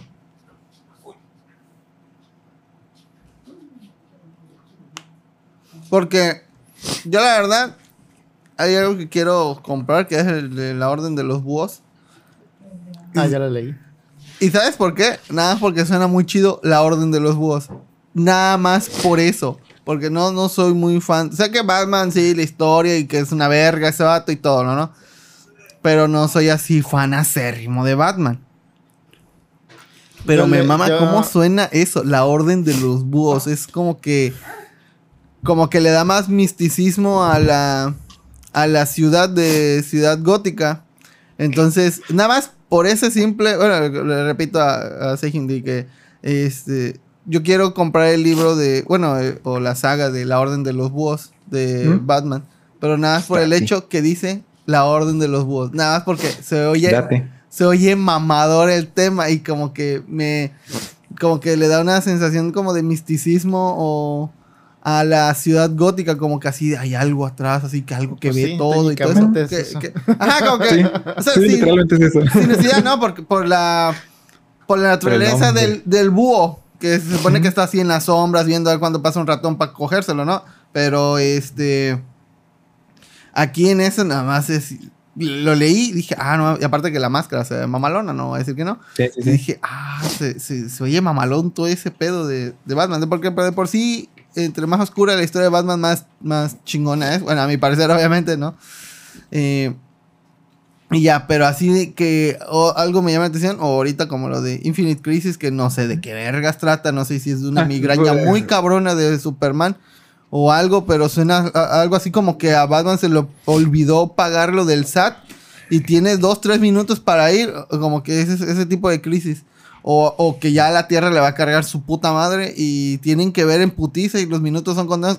Algo así me suena Infinite Crisis. Y ya, pero sinceramente no sé de qué trate.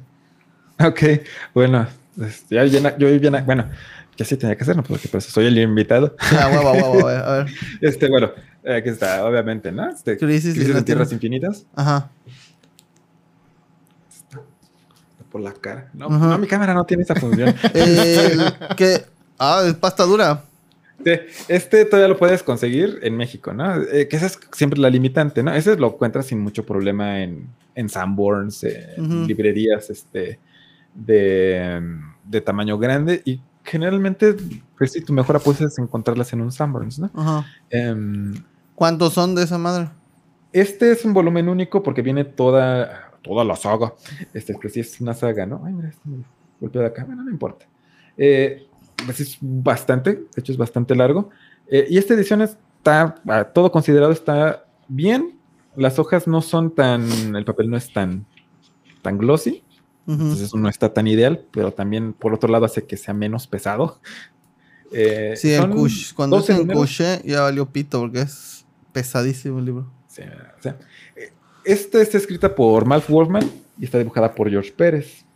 De hecho, esa es la otra cosa que se las... Bueno, de hecho eso lo hago constantemente, ¿no? Que es estar viendo la historia de los cómics para actualizar la Wikipedia en español porque está por el piso. Es patético como está comparado con otras Wikipedias, lo que tiene que ver con cómics, porque el- los artículos que edita la gente son los que de las películas de Marvel. Entonces, el artículo de Galactus no te dice absolutamente nada de cuándo se publicó, quiénes lo crearon, pero sí te cuenta el resumen de las películas de los Cuatro Fantásticos. El artículo de Thanos igual es una basura porque se cuenta todo lo que pasa en las películas de los Avengers, pero no te dice su historia de publicación, que es lo interesante, ¿no? Porque es una historieta. Eh, pero bueno. y por supuesto, los artículos de los escritores y de los artistas también están por, por los suelos, ¿no? ¿Ese cuántas Pero la crisis de? Tierras Infinitas es muy importante históricamente porque eh, DC, pues no fue DC todo el tiempo, ¿no? Antes era otra editorial con otro nombre y cuando se vuelve Detective Comics, su éxito, que es donde salió Batman, pues se cambia el nombre a DC Comics. Entonces cuando nosotros decimos DC Comics es Detective Comics Comics, ¿no? Pues, no importa. Eh, pero la parte importante de la crisis de Infinitas es que con los años fueron comprando otras editoriales. Eh, fueron comprando, por ejemplo, la editorial que publicaba a Shazam, que es como se le conoce ahora al Capitán Marvel. Si no lo ubican, es el. Y ese, es- y ese así un breve resumen de Tier- Crisis en Tierras Infinitas. ¿De qué ¿De trata? Oh, Ah, bueno, de hecho lo que te estoy contando es importante porque es parte de qué es lo que Ah. pasa, porque todas las editoriales que fue comprando DC, pues iban metiéndolas al- a su continuidad eh, en un sentido muy laxo, ¿no? Entonces los personajes de Shazam, de Capitán Marvel, pues se publicaban, ¿no? Los personajes que después compraron de... mm, que tenías a Blue Beetle, a Spy Master, eh, a Voy a, quitar voy a quitar tantito la cámara de tu, la llamada porque tenemos mal internet. ¿sí? de Charlton, eh, todos lo seguían publicando, pero pues la gente decía, bueno, pero ¿por qué tenemos a dos Supermanes? ¿Qué es esto, no? Que tenías historias de un Superman y de otro Superman. Un Superman que se había tenido su infancia en, en Smallville y uno que no, donde sus papás estaban vivos y otro donde no, donde Supergirl si era su prima y la había conocido desde muy pequeña y otra donde había llegado después, porque pues, son historias que no correspondían. Y pues la solución que le habían dado siempre, ah, no, es que están en otra tierra. Entonces este Superman es de Tierra 2 y ese es el de Tierra 1 y así, ¿no? Y esa había sido su solución hasta que tenían tantas tierras que ya no podían organizarlas. Y lo que resolvieron es, pues vamos a hacer una crisis, donde todos los universos que existen, todas las tierras, están siendo destruidas una tras otra y tratan de evitar que se destruya todo el multiverso En una crisis las infinita. tierras infinitas y evitar que se destruyan muchos universos, ¿no? Al final queda un solo universo, pero cómo llegan a ese punto y quiénes se mueren en el camino, porque se muere un montón de gente en el camino, y sobre todo aparece el monitor y el antimonitor. ¿eh? ¿Eso qué es? Y aparecen además, ese es un, digamos que el monitor es eh, un tipo de guardián del universo. Cada universo tiene un monitor que se encarga de cuidar que el universo no se vuelva loco. Y si el monitor se vuelve loco, pues ya valió el universo. Y uno se volvió loco y pues se puso a destruir universos. Ah, Entonces de eso se trata. Y sí, es así como una carrera contra el tiempo porque tienen que llegar a los universos antes de que se los, antes, tipo Galactus, antes de que los destruya. Y, y si no logran salvar el universo, por lo menos llevarse a suficiente gente de ahí. Entonces es eh, como te lo imaginas. Y eso después, esto es del 85-86 y ya del 85-86 ya quedó una sola tierra, ya todo lo ordenaron. Fue la única crisis donde lograron ordenar su relajo y duró así por muchos, muchos años. Entonces, por eso también históricamente es muy importante. Entonces, si alguna vez te da curiosidad, pues puedes leerlo. Lo único que sí es importante, me da leerlo, pues son todas estas notas que trae al final, porque te explica todo este contexto histórico, porque si no, lo más probable es que pues, estés bien perdido de, bueno, ¿y esto por qué es importante? ¿Y esos personajes quiénes son? Porque son personajes de los ochentas. ¿no? Entonces, este, esta parte que tiene al final vale mucho la pena si a ti alguna vez te da curiosidad eh, las historietas, ¿no? Por ejemplo, aquí están los personajes de Blockhawks, eh, que esos, ah, yo alguna vez cuando era niño sí tuve cómics de ellos, que son cómics bélicos, es, como un escuadrón de, de soldados internacionales, ¿no? Pero también los publicaba DC y tenían su propia tierra y así sucesivamente. Entonces, si la historia no la entiendes, te vas a las notas y ya, aprendes un montón de la historia de cómo funciona DC. Entonces, este, hasta eso es lectura recomendada porque el arte además es muy, muy bueno. Ahora, si te interesan cómics como gringos, pero que no tengan como continuidad, este es uno que a mí me gusta mucho. De hecho, agarré, no casualmente, porque es reflejo de lo que me gusta leer, tres de Grant Morrison. Ese se llama Joe el Bárbaro. También tiene una edición en pasta dura. Y no es muy caro, ¿no? Son 139 pesitos. Aunque pesca comercial. Seguramente lo encuentras más barato. eh, normalmente está en descuento. Y este me gusta mucho porque es muy. Y aquí se aplica, no como en Twitter, que es muy surrealista. sí es muy surrealista, porque se trata de un niño diabético, que además sus papás se están divorciando. Y como se están divorciando y no tienen tiempo para él, un día se queda solo en su casa, sin su insulina. Entonces empieza a entrar en un coma diabético. Pero el coma diabético de alguna manera hace que empiece a entrar en contacto con un mundo que está más allá de, la realidad, ¿no? Porque es su rata mascota, que se convierte en un superhéroe eh, cuando tiene el efecto del, coma diabético. Entonces está muy abstracto, eh, pero es muy bueno porque te retoma muchos de los elementos de, los, de las historietas de superhéroes sin ser de continuidad de superhéroes. ¿no? Entonces vas a encontrar muchos elementos de esa tradición y además es autoconclusivo. Entonces si empiezas a leer esto y lo terminas, no tienes que preocuparte de que sigan más cosas o queden menos. ¿no? El arte es muy bueno, es un poquito difícil de seguir si no tienes como apertura a que las historias no te las cuenten todos los detalles. Hay cosas que tienes que intuir, pero creo que vale mucho la pena. Por ejemplo, hace alguien un cameo Superman. Oh. Pero no es un personaje realmente. Nada más son cosas que él, que Joe, que es el personaje principal, a la hora de que esté en este mundo raro, este, va yendo poblando con las cosas que él sabe de los superhéroes. Esa es una, ¿no? Ahora, de Batman, está este, que es quizás mi run favorito de Batman, que es Batman y Robin. Este Batman y Robin ocurre después de que Batman se enfrenta a Darkseid y se muere. ok. Entonces, este Batman es en realidad Dick Grayson, o como se le conoce en el bajo mundo, Ricardo Tapi. Ricardo Tapi, ajá. Y este Robin, pues es su hijo, que es Damian Wayne. No el hijo de, Dick, sino el hijo de Bruce Wayne. De Bruce Wayne, ajá. Entonces, este, si lo empiezas a leer, no pasa nada ya te conté lo que necesitabas saber de antecedentes, que este es el nuevo Batman y Robin. Y es una historia que igual llega un punto en el que se termina, ya puedes dejar de leer. Sigue, van a seguir habiendo aventuras. Tiene además un arte muy, muy padre. Me encanta los primeros números. Pero ya que se termina el primer arco, y puedes dejar de leer. Y ya, no pasa nada. No te pierdes de nada pero puedes obviamente seguir leyendo. Según lo bajé ahorita, pero todo se descomprimió sin orden, aparentemente. Pueden, pueden agarrar la prueba gratuita de Comixilogic y ya con eso en una semana se leen todo eso. Sí, sin problema. Sí. Y, igual, o sea, si no se terminan de leer todos los arcos, ese es el segundo volumen, no pasa nada.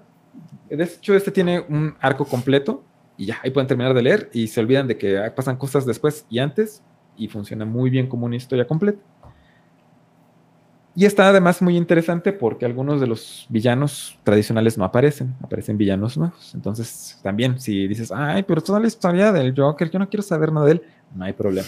Por ahí sale, pero no es relevante. Y mi favorito, obviamente, es All Star Superman. Ah, Igual es de Grant Morrison. Estos últimos han sido de Grant Morrison. O sea, Joe el Bárbaro es de Joe Grant Morrison. Este es de Grant Morrison con Frank Whiteley, que es el bueno, y Philip Tan. Pues es Philip Tan nada más.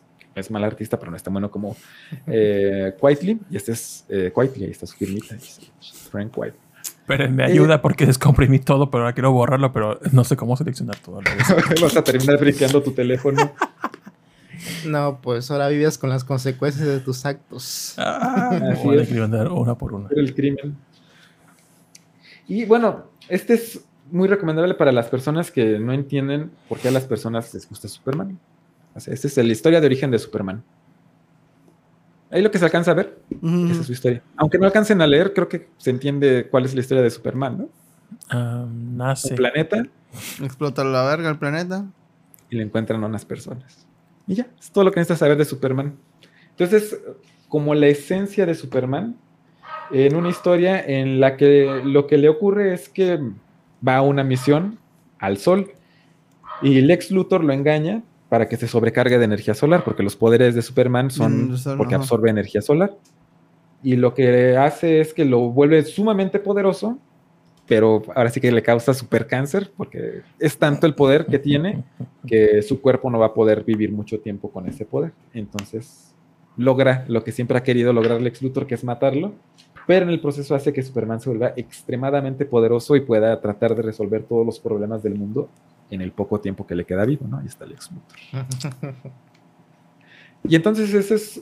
eh, a mí me gusta muchísimo, esa historia quintesencial de Superman, en el sentido de que retoma muchas partes de la historia de Superman así súper clásico, de la edad de plata, de la edad de oro, eh, pero no necesitas saber nada de la continuidad de Superman.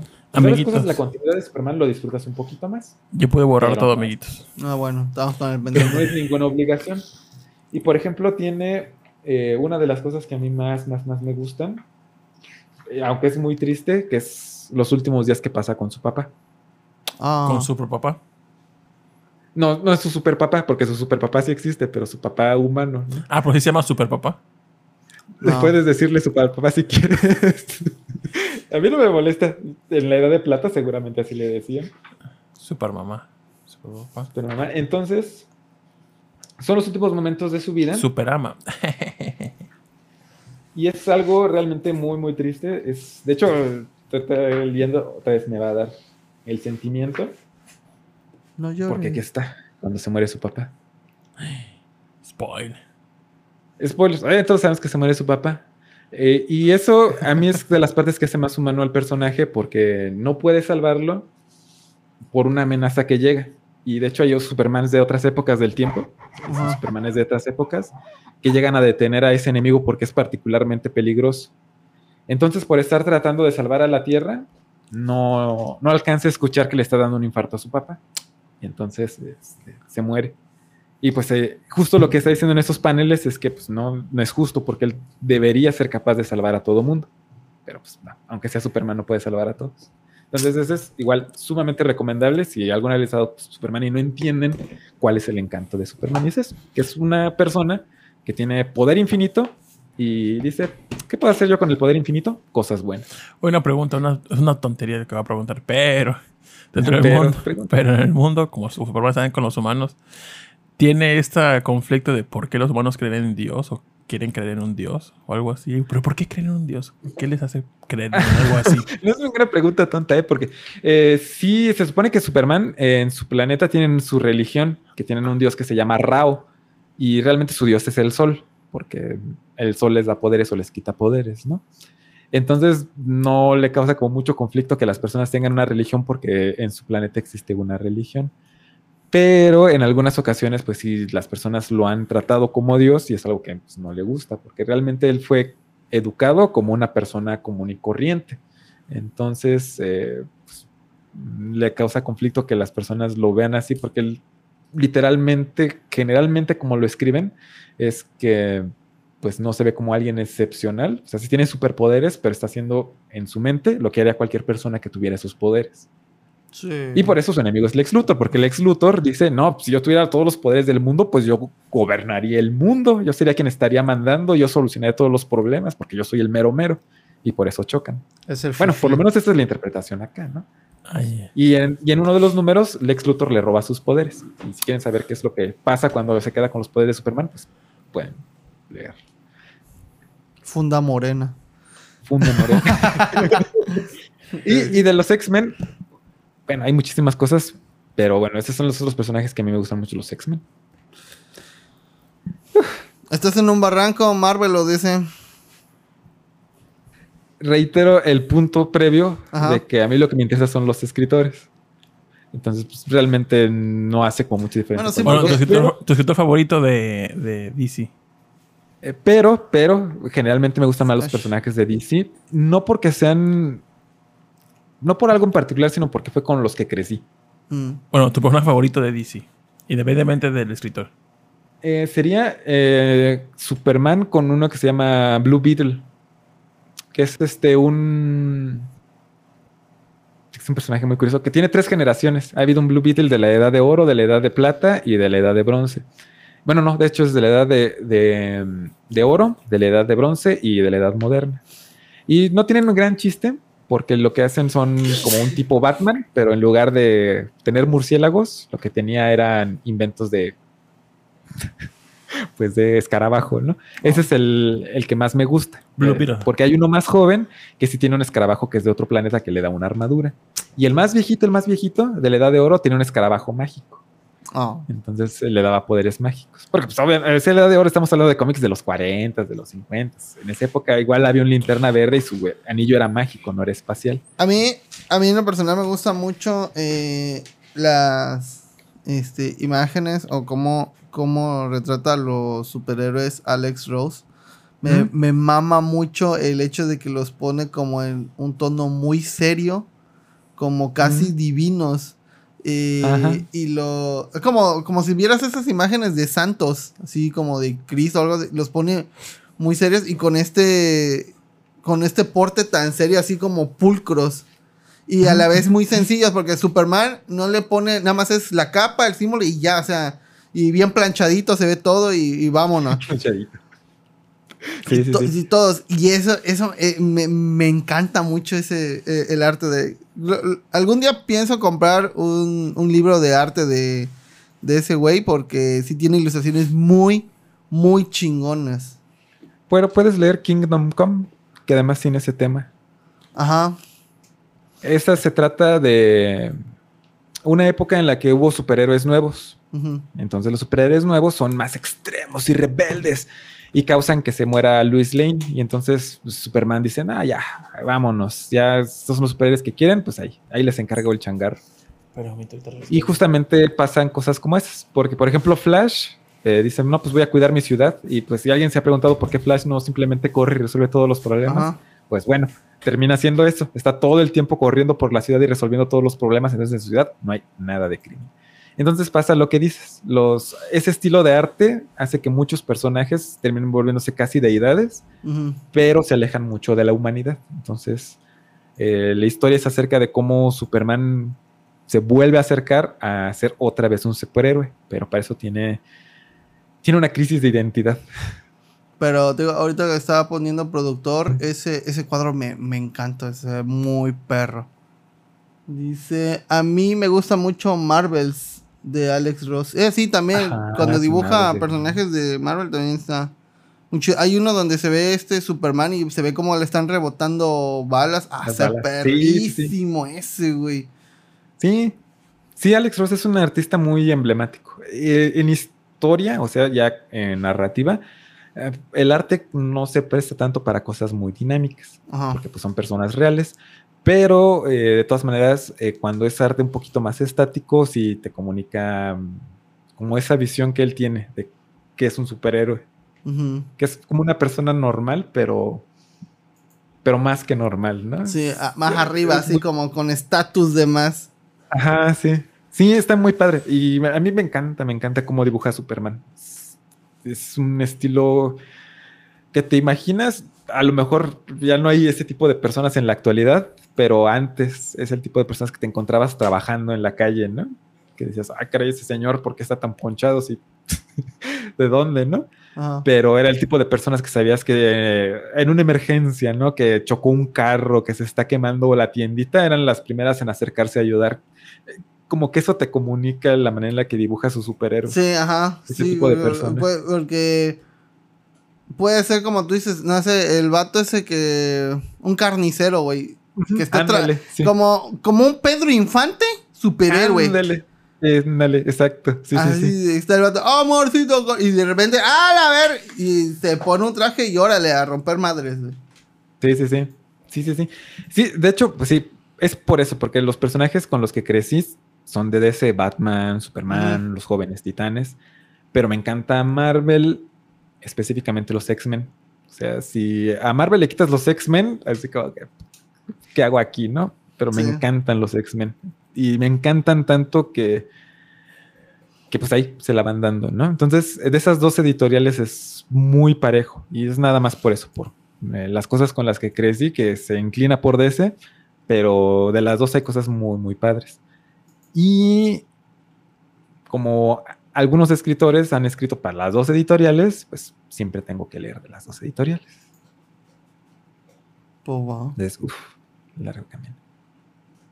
Y hay mucho, o sea, es que hay, es que hay tanto. No Hay mucho.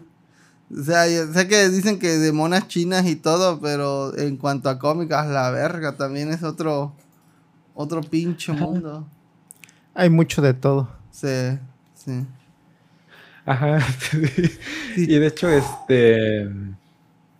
eh, una de las cosas que hace muy difícil ver los cómics es que tienen mucha continuidad. Esta parte de que pues, me- te hacen referencia a historias que ya pasaron. Entonces, eso sí es un obstáculo. La verdad, sí puede hacer algunos cómics. Pues que no los disfrutes porque no sabes ni qué está pasando. Ajá. Y Y de es lo, mucha que, tarea. de lo que tienes ahí ahorita tú en físico, ¿cuál es tu favorito? Así, no tanto porque valga mucho o algo, sino porque dices, ah, este, esta historia me mama y es- ese, es el que, ese es tu favorito. Sí, me encanta, me encanta. Este, y bueno, de hecho, este y el de la crisis, porque es historia clásica. Ujú. Tan- Qué bueno que lo mencionaste, porque me acuerdo que por ahí lo tenía. Y de los X-Men hay uno que quiero comprarme, que es igual de Grant Morrison, es cuando él escribió los X-Men.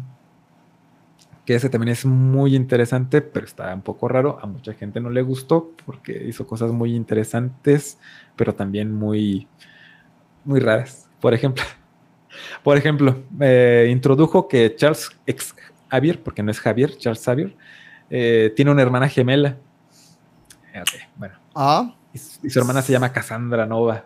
ah, sí, Es- no, no sabía ese pedo. Sí, sí, por eso, porque lo introdujo y realmente nadie lo retomó. Porque, porque cuando estaban en el útero, estaban por nacer, eh, Charles Javier sintió que su hermana tenía una presencia maligna, que iba a ser mala cuando fuera más grande. Entonces le intentó ahorcar con el cordón umbilical.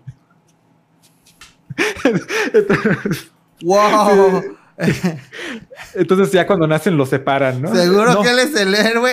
sí. Bueno, también esa es otra de las cosas que es de los cómics donde empieza a introducirse que Charles Xavier no es así tan buen sujeto, Eh, porque sí termina matando a su hermana y ya no nace, pero como es psíquica igual que él, eh, termina ocupando un cuerpo en otro lado, ¿no? En otro culero. naciendo de alguna manera y, y todo el mundo se entera porque ya llega como adulta a tratar de matar a los X-Men. ¿Y qué poderes tiene? Es psíquica, igual que él. Ah, o sea, también se mete en tu mente y hace su desmadre. Yes, no mames. Sí, Pero Lex Luthor es un infanticida. Baby infanticida, no mames. ¿Qué pedo? sí, sí, sí, es un bebé asesino, eso sí que es un bebé asesino. Eso sí que es arriesgarse. sí. Sí, y además este introdujo otras cosas que igual ya las personas abandonaron. Por ejemplo, hay un villano que se llama Sublime o Sublime, que es una bacteria. Es una Ah. bacteria que existe desde la época prehistórica. Y esa bacteria lo que está buscando es poder reproducirse y poder estar eh, hospedada en todos los seres vivos de la Tierra. Y para lograr eso es que introduce las mutaciones en los seres vivos. Entonces los mutantes son producto de una bacteria o virus inteligente que los necesita porque así se puede reproducir el más rápido. Mm, Eh, sí, eso igual son de las cosas que alguien dijo, ah, chido, ¿eh? Y jamás los volvieron a tocar. Sí, porque obviamente está bien jalado. chido ¿no? tu coto, ¿no? Ah, sí, Dice dijeron. pero los cómics son un desmadre con la continuidad. Si tomas One Piece, sabes dónde empieza Ajá. y dónde va. Pero si tom pero tomar Batman o Spider-Man está imposible saber por dónde comenzar. Sí. Um, fíjate que a ver, déjame ver si lo tengo en este libro de Spider-Man. Eh, ¿Te acuerdas que en el. En el Notiver había una sección, pues, si no recuerdo, los miércoles en la, sección, en la parte de sociales, que se llamaba Tienes que leer esto? Sí, sí, me acuerdo. Que, bueno, eh, la chica que lo escribía era, era fanática de, de los cómics y el manga, pero a ella, a su, a su forma de pensar, le gust a ella le gustaban más lo- el manga que el cómic. Porque Ah. decía, es que en el manga, como digamos, Chobits. Chavit. Chobits, por así decirlo. Perdón.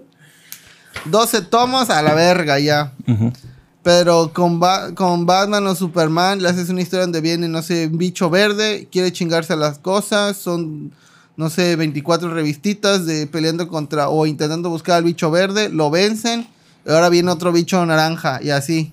O sea, no acaba, sino que pues infinita, como una crisis infinita. algo así. Entonces Sí. tú le puedes inventar, inventar y es el mismo personaje, cosa que a ella no le gustaba porque decía, es que luego no sé ¿qué pedo? Si lo del bicho naranja fue antes que lo del bicho verde o, la, o X cosa fue antes que la otra cosa y es, eso le, le molestaba según ella. Sí, y porque por eso con Javid no pasa. Ajá. A mí me- a mí me- a- yo empecé a leer cómics también hace unos un tiempo, pero sí, me, me- no me molesta tanto porque vas leyendo y como que se van rellenando los huecos vacíos que tenías. Y también ya los fans ya hacen como que sus guías de lectura para que para saber el orden de los cómics. Entonces ya es como que más fácil y no te tienes que estresar tanto porque realmente no es tan importante lo que pasa fuera del arco. Sí, Entonces exacto, ya sí. va rellenándose los huecos que no sabías y ya sabes más del personaje. Si la crisis de los también es infinita, pues sí. Sí, también, definitivamente. Y es curioso lo que dice Raúl Ruiz, que como linterna verde, que es una bacteria. Eh, técnicamente sí. Pero bueno, no entremos en detalles. Ese X-Men, si quieren leer X-Men, eh, como desde un punto de inicio, para no empezar desde el principio, principio está esto que es, ahí dice, House, of X X. y Power of X. Oye, y Este ahí es como un reboot. y en X-Men hay, hay eh, hermanos, familiares. O sea, Claro que familias. hay ti- eh, Justo acabas de abrir la caja de Hay, Pandora. Oh, hay boy, tíos, tías también. Claro que Primos. sí, acabas de abrir la que- caja de Pandora. Hay Fíjate que primos. ahorita Perdón, que lo perdón, perdón, pienso- perdón. Hay primos. Claro que Entonces sí. serían ex primos.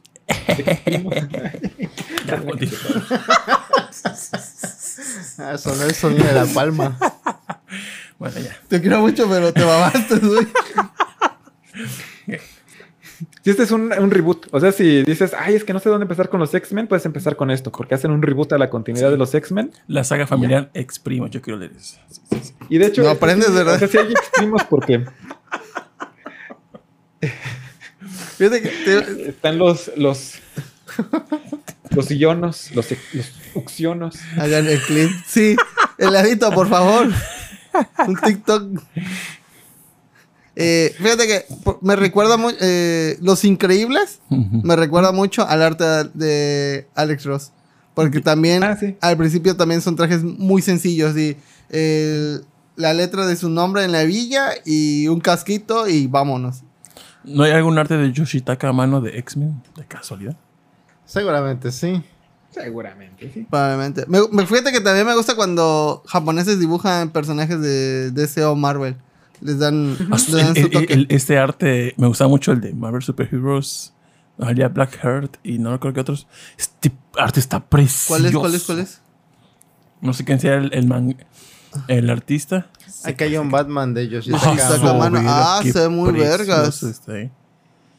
Eso, eso es. Bueno, hablando de Yoshitaka Mano, ahorita vamos a hablar de, de él. Sí. Eh, Sí, pues, sí, ya les dije que ya terminé con mi show, pero voy a hacer más preguntas. no, no, no.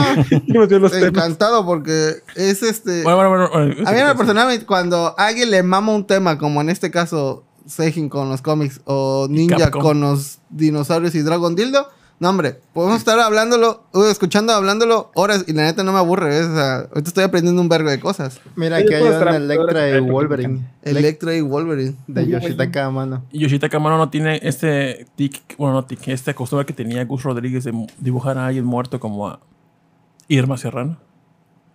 Yoshitaka Amano, ex Irma Serrano, ¿no hay? Ex Ignacio Herrera. Está bien el ¿Qué? enlace, pero lo hiciste muy pronto porque todavía no acabamos. Sí, Está muy forzado. está bien acá. Y como, y, co- Chotomate. y como este de Sejim hace el profile de los Simpsons o de las criaturas que vimos, ¿no tienes el profile de Irma Serrano? Ya, bueno, a ver, habla de Irma A ver, Serrano. Voy por mi Irma yogur. Serrano Ahora sí puedo ir no por mi qué yogur, sí. Sí. A ver, cuéntame, Tito, que ya no sé qué pasa. ¿Qué pasa con Irma Serrano? por favor. Pues eso, se murió Irma Serrano. y que ya y le dije a Mano, Mano, usted ya puede tener una sección profile como tiene mi ni- Ninja en el podcast beta, pero no me dio tiempo de hacer nada. Entonces, ¿quién fue Irma Bueno, Serrano pero- para ustedes en sus vidas? No sé, productor. Yo solo sé que tuvo algo con. Bueno, el pato Zambrano quería algo y ya es todo lo que sé de ella. Y que Irma estuvo, pe- Serrano. Estuvo Era la tigresa, ¿no? Sí, Sí. estuvo peleada con María Félix también. Ah, sí, son peleadas. Pues se traían ahí una ondita, ¿no? Eso es lo que sé. No sabía. Este, ¿por qué era famosa? Yo solamente supe y por- papá, oye, ¿tú qué recuerdas de Irma Serrano? Dijo, era el amante de... ¿Diez Ordaz? creo. O algo así. Mira, dice que se Ah, consagró Sí, en los sí, sí. 60 como una de las intérpretes más populares de la música ranchera. Ah, Ni idea que hacía eso, ¿eh? Y a la par desarrolló una carrera cinematográfica. y era la amante de dos sordas, mi papá. Y que ella creo que escribió o hizo una biografía que se llama A Calzón Quitado, de Irma Serrano, Ah. o algo así. Ah, mira, Ah, estuvo en el Senado. Estuvo en el Senado del 94 al 2000. Ujú. ¿De qué partido? No sé. ¿no? Ah, pero, ah. Vamos a ver En qué esa más. época normalmente eran del PRI. Ah, voy, voy a entrar en la wiki de y- la Wikipedia y voy a entrar una hacer una entrada porque en la más draga temporada 3, una de las participantes que hay que hacer el- la más famosa, una hizo a Irma Serrano y le quedó cagadita. Era Irma Serrano. Dicen que la wiki dice que en el 2004 perdió un bebé que había fecundado Ah, con el esperma de un empresario. Para el dato random que no sabían. ¿Qué edad tendría para ese entonces? A ver, fue en el El 2004 lore de y murió tigresa. en los 89. Son Ah. 19 años, 70 años tenía. No, también, ¿cómo se atreve la señora? O sea, ya, esa cosa ya no iba a cuajar. Y no cuajó. No, obvio, no. Digo, una cosa es tener ganas de ser madre, no, eso nadie se lo quita, pero también, o sea, A ver, eh, este, Irma Serrano, yo me acu- No, espérate, es la tigresa del oriente. Entonces no, no sé nada. no te preocupes, yo también la confundía y no sé por qué, o sea, ni al caso, pero las dos son tigresas. que es la que salía con el delfín, pero no. Güey, pero es que se acostó con ese expresidente, ¿cómo se llamaba? Con... Ordaz. Díaz Ordaz. Con Ordaz. Eso no es, eso no es amarse, güey, o sea... Ay, Porque... Pero ¿cuánto dinero tendría Ah, un es presidente? que, de es que también, o sea, sí, ya la vimos, güey. Este. es que no mames. Irma Serrano. Con la más draga. Ordaz. Y 6 años, ¿eh? Ah, no, no, no, no. Eso es Su otro tema. madre, o sea, ese es. No, no fue tanto. Eso es A su porción que parezca la mezcla del olor de yogur que trae Rolando, creo que es de manzanas, todo. con chachitos. Huele bien perro. Ah, bueno, ok. porque ahí comemos. no, porque a alguien se le olvidó comprar algo. ¿Tú? ¿Qué co- Ya, Yo. con razón me estaba haciendo tantas preguntas para... Ay, sí, sí, sigue hablando. Así, pregúntale a Sergio, ¿no? Sí, y, y Superman, ¿qué hace? O sea, Entonces Irma Serrano estaba, ahorita que se murió, todavía casada con este señor, Pato Zambrano. Pato Zambrano. No sé si se casaron. No, nomás son- fue como amorío, ¿no? Ah, Un romance. oh. También con Poncho de Nigris. Ah, sí. También tuvo, una, tuvo un amorío. Según aquí la Wikipedia dice que declaró en el 2002 que solo estuvo enamorada tres veces. Que lo demás fueron conquistas. fue cochadones. Pues Si te dice que te regala 4 Play 5 o lo que tú quieras, este. Productor. una Dices que sí. 4090 con una Ah, ultra wide. Una, una PC alta, o sea, Sí, ultra. sí, claro que Gama sí. ultra. ¿Tú? La- la Sí, sí no. y sí. Pero tienen que, tienes que salir en público con ella agarrado de Sí, la mano. también. Ah, sí. mira, por una 4090 que va a durar que con 5 o 6 años. Vámonos. Cuando te dicen, ¿qué le viste tú? La 490. Digo, este es muy buena persona, la amo. Un i9. Contar sí. bonitas historias. Un de- i9, del no, papi, un i9, no, ya es un i10 de doceava generación. Sí, algo mamalón. Sí, sí, sí. Ah, pues, te pone departamento, yo supongo, con el dinero que tenía. Sí. Mm. Pues sí, qué triste. O no. La no gente sé. muere. La gente muere y ya. Esto es peor que el episodio de cuando se murió el de la tiendita en Pues esto fue Irma Serrano en Bolobancas. Así son las- nuestras secciones de profile. Este, esperen más así cuando haya Ah, muerto. mira, ya sé por qué se pelearon la doña y la tigresa. Dice que al parecer. eh, Así se anota la doña y la tigresa. Al parecer la Ah, mira, mi, mi tío Beto viene indignadísimo de que estamos hablando de la sexualidad de los ancianos. ¿Cómo, ¿Cómo se les ocurre ejercer sexualidad a esa edad? Ya, porque, le da, porque le da miedo, porque ya cree que ya va en ese momento. No, pero lo que estábamos diciendo era por lo del Bebé, el bebé. esperma de empresario, ¿no? Pero parece, no, no parece, la- por la descripción de lo escrito, no parece que hayan tenido relaciones sexuales, más bien fue que fue inseminación artificial o algo así. Pero bueno, Ajá, la sí. doña, la doña eh, dice que está en una fiesta, incomodó a la tigresa porque le dijo, le, le pidió que cantara a- ante los invitados. Y al parecer eso humilló a la tigresa. Y ya desde ahí pique. Ingrid eh, dice Doña Cejas. Y se fue de la fiesta. Dice, No, hombre, se pasó Doña Félix. Mira ya Félix. dice, jaja, solo por eso lo quería mencionar. Era una excusa para hablar de drags. ¿Cómo se le ocurre? Imagínate. Dice Irma Serrano, te ofrece una 4090 y la nueva consola de Nintendo, ¿jalas o te arrugas? Pues voy, voy. Ustedes ¿Qué ya no es- dice la, dice la cara hipócrita, dice ustedes ya no están para tener sugar mommies, ustedes ya deben de tener sugars baby. Sorry, hacértelo chico. Pero con esta economía, tener una Sugar Baby. No, no, no. Este de Patos Hermanos ya estaba Pepón y fue su Sugar Sí, Baby. sí, sí. sí. No, pues sí, fácil, eh, que es eh, más del doble de la edad, ¿no? Todavía no cuenta como, como sugar. Sí, es todo. Pues sí. Sugar Sí, sí, granny, sí. güey. ok. Sugar Grandma, sí.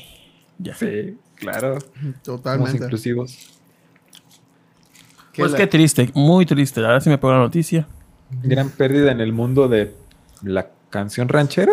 Pues sí, hizo varias cosas, ¿eh? Sí. Más que nosotros, yo creo que sí. Ah. Bueno, sí. Actuación y todo eso. Actuó. El Senado. cantó. Se Senadora. Tiró, se tiró un presidente. ¿Quién de aquí puede decir que se ha tirado un presidente? Nadie. Irma Serrano lo hizo. A lo mejor mi tío Beto dice, no, yo me acuerdo en 1903. cuando estaba En mis plenos veintes. en los 20. Y pasé a dejar un recado a la casa de Francisco y Madero. Ya, En el telegrama de aquella ocasión. En ese entonces todavía no existía el teléfono. Todavía no inventaban la homosexualidad, así que no hubo delito.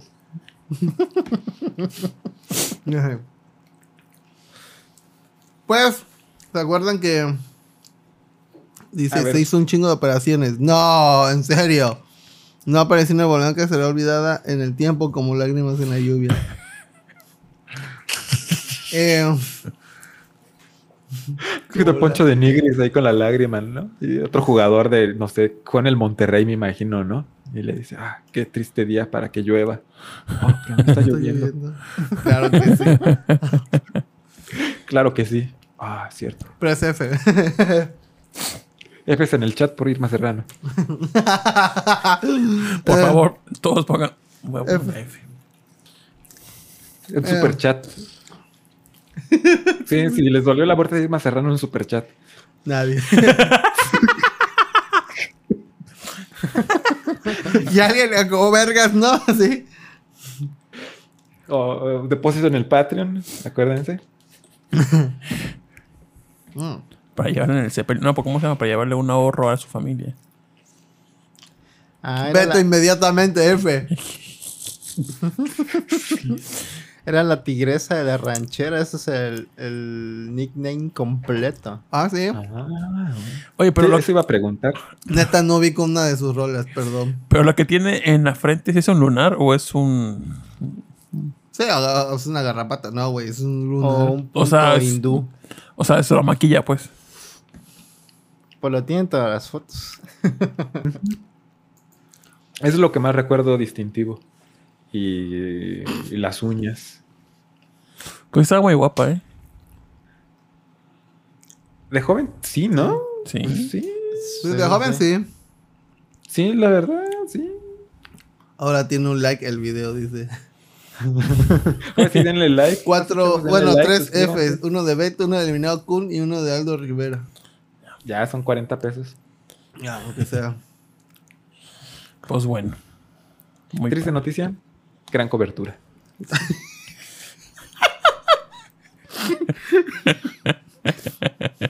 Eh, Ahora puede poner en la Wikipedia de ella, en el show Bolobancas, número En el 3 de marzo. en el 340 en el minuto mm, 135. Se Fue le tan en el importante. chat. Cuatro Fs en el chat. siendo, tan, importante su trayectoria, salió en el episodio de Bolobán. Donde el usuario Alberto Alcántara manifestó su admiración a su carrera. Sexual. y físico. Y dijo en palabras textuales, yo sí se la hinco. Lo que sea por una 4, una 4090. ¿A quién se la chupo? Pero bueno, pasemos a otro tema entonces. ya este tema ya, Pues, ya lo botaste. este. Hace mucho, en otros episodios de Blancas, hace un chingo, mucho, mucho tiempo.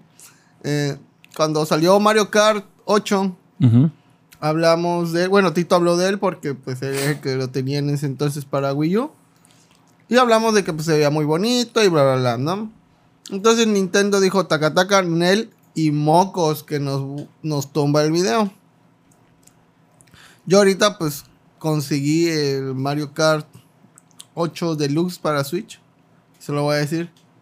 Que se ve bonito. Está muy, este, muchos personajes, las pistas perrísimas. Y ya, hasta ahí. No voy a hablar más porque pues, sigo pedido por eso que me hicieron hace como 7 años. Pero ¿por qué me lo compré? Bueno, ¿Por qué, Rolando? Cuéntanos, a ver. el por, ¿Por, qué, qué pues, después de ocho años el pinche juego que salió? ¿Por qué ahorita? porque Es cierto, es ocho como, años. fue como un berrinche. Porque, este, no sé si alguno de ustedes ha hecho eso así de que... Berrinche sí. Uh, mm, sí, sí, sí, no, eso es algo normal, ¿no? De todos. Todos tenemos derecho al menos a hacer un berrinche, ¿no? Aunque sea. Eh, de que quieren hacer X cosa o obtener X cosa, no pueden por algo ya muy ajeno a ustedes. Entonces, como que se dan por, por vencidos y dicen, pues, voy a comprar algo para el desquite. Para llenar este vacío. Algo, todo, quiero pensar que todos, ¿no? Al- compra ropa, otros zap- zapatos, lo No, que no, quieras. No, No pudiste ser campeón de los go-karts. pude ser campeón No de me titulé, me voy a comprar un Mario Kart. Sí. ¿Está bien? Sí, sí, Este es de- me ganó el chiste, el hijo de la verga. Estudié dos ingenierías que ninguna acabé. Me compro Mario No Kart. me gusta lo que quieres que te diga. Eh, Bien por Nintendo, supongo. bien por Nintendo. a huevo. Sí, me vale verga que no les de mí. A mí ya me diste claro. más. Pete más, ¿no? El caso es que. Pero, ah, pero fíjate, es un ciclo que se alimenta a sí mismo. O sea, te repruebas por no poner atención porque estás jugando con tu Nintendo y después por el coraje, después les compras juegos. sí, siglo sin fin, güey. No, pero adelante con la historia. Bueno, es que eh, creo que la semana pasada hablé de, que descubrí una tienda como de subastas y cosas que puedes comprar en Japón directo. Entonces la tienda, la tienda recibe las subastas de otras páginas como Yahoo, Yahoo Japón obviamente, eBay y bla bla, ¿no? Entonces lo que sirve esa página es como intermediario, así ya pones lo de la subasta, ya te lo ganas y eh, ella te cobra por lo del envío y eso es todo porque pues lo que hace este es que ella recibe el paquete que tú subastaste y te lo envía esa es la, la chamba de la página Es como un broker. ándale y pues ah, vi dos pósters uno de de la preventa de Final Fantasy Tactics del 97 o sea era un ¿Cómo se llama la página? Buji Ah, sí, sí. sí. Mm, Por Yoshitaka Amano. Sí. eh, no, no, no, no. No, Yoshitaka Amano no tuvo nada que ver en el Tactics. eh. y pues era un póster sumamente sencillo, pero era, pues, tenía como que lo, las partes importantes, así como para que un póster sea oficial. O sea, pues tiene el logo de, de Play, abajo lo de Cap, este, Square Enix, LT y no sé qué, bla, bla, bla, publicado en tal, tal. Y venía Final Fantasy y, y la fecha del, este, del release, ¿no? Así, ah, la verga, era un póster. Neta, nunca había visto ese póster. Dije, wow. Y ya, pues estaba la oferta, este, como oferta inicial, eh, mil yens, mil y cachito de yens, que era como 150. Y eso es como que lo último que habían puesto. Dije, ah, la verga, voy a ofertar doble. Mocos, pongo los 2000. Y pasó el tiempo, y bueno, pasó el otro día, veo que hay otra oferta de otro, de otro póster, de- ahora sí, de Yoshitaka Amano, donde, de Final Fantasy 6. Dos de Final Fantasy 6 y otro que se llama Grand Finale, que creo que también es de un juego de Super Nintendo. Y muy, muy bonitos, pero esa ya iba a terminar. Pero dije, a ver, pues a ver. Y este. Te habías comprado este. No lo puedo poner en cámara. No, no, pero o sea. Pero muchos colores. está, está bueno. Aerith, este, la otra y la otra. Sí, obvio. Bien culonas, imagínate. Yuffie y Tifa. Eh, No, no es Yuffie. Es ¿No la... es Yuffie? Ah, no es la otra. ¿Cómo se llama esa vieja? La, la que también era de Avalanche. Bueno, el caso es que eh, este. El de Yoshitaka, pues eran tres pósters. Oferté hasta 400 pesos. Ajá, estoy viendo en qué, en qué momento metes aquí a Mario Kart. A ver. Al otro día, pues ya te lo había contado, güey.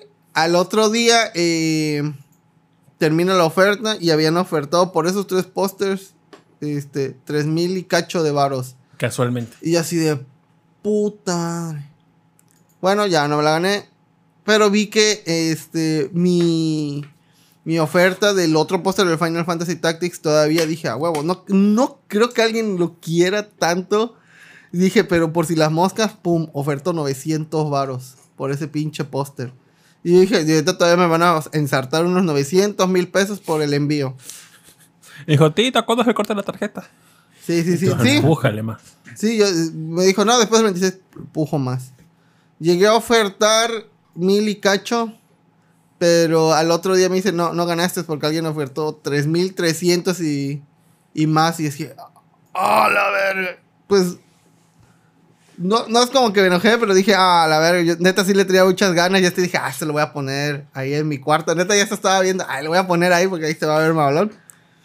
Y pues ya, y de berrinche, eh, en cuanto veo eso, eh, me sale en, en Twitter así un post de, creo que es Pixelania, no acuerdo que es la que te, luego te pone así, ay, vamos a decir las ofertas de la semana, ¿no? Y pones Mario Kart 9 y dije, pues a la verga, y me compré Mario Kart. Nada, Mario Kart 9. Mario Kart 9, el del Oh, futuro. sí. Bueno, no, Mario Kart 8. Con lo que quedó el póster de la subasta, le puedes dar, le, le puedes pedir una comisión a Yoshitaka a mano para que te haga una imagen nueva. Y ya, como fue que obtuve Mario Kart, ya lo instalé. Yo de- ya tenía tiempo que dije, ah, le había comentado a Tito, tengo, tengo antojo del Mario Kart. No lo voy a jugar mucho, pero aún así, de vez en cuando se antoja una este, carrerita ahí de Mario Kart en, en 50, porque soy pésimo jugando Mario Kart, ¿no?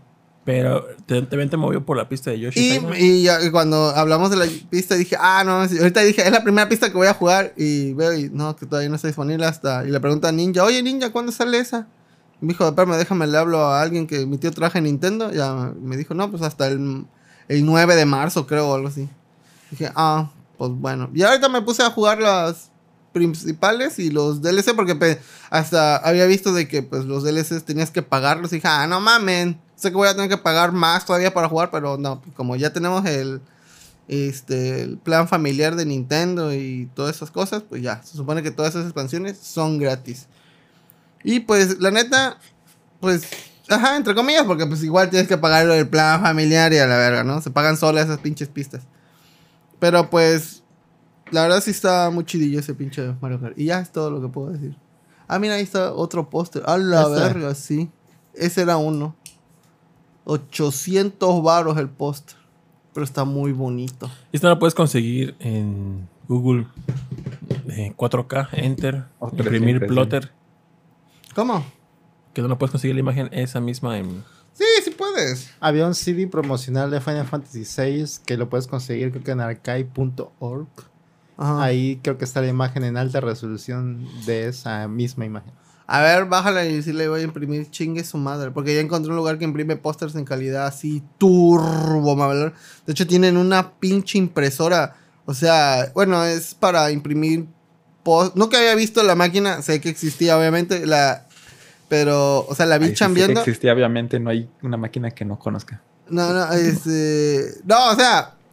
La máquina. La sentía. Sí, la máquina de. Sí, o sea, yo obvio sabía que existía. Pues, ¿cómo me ibas a ver? Pero nunca había visto una.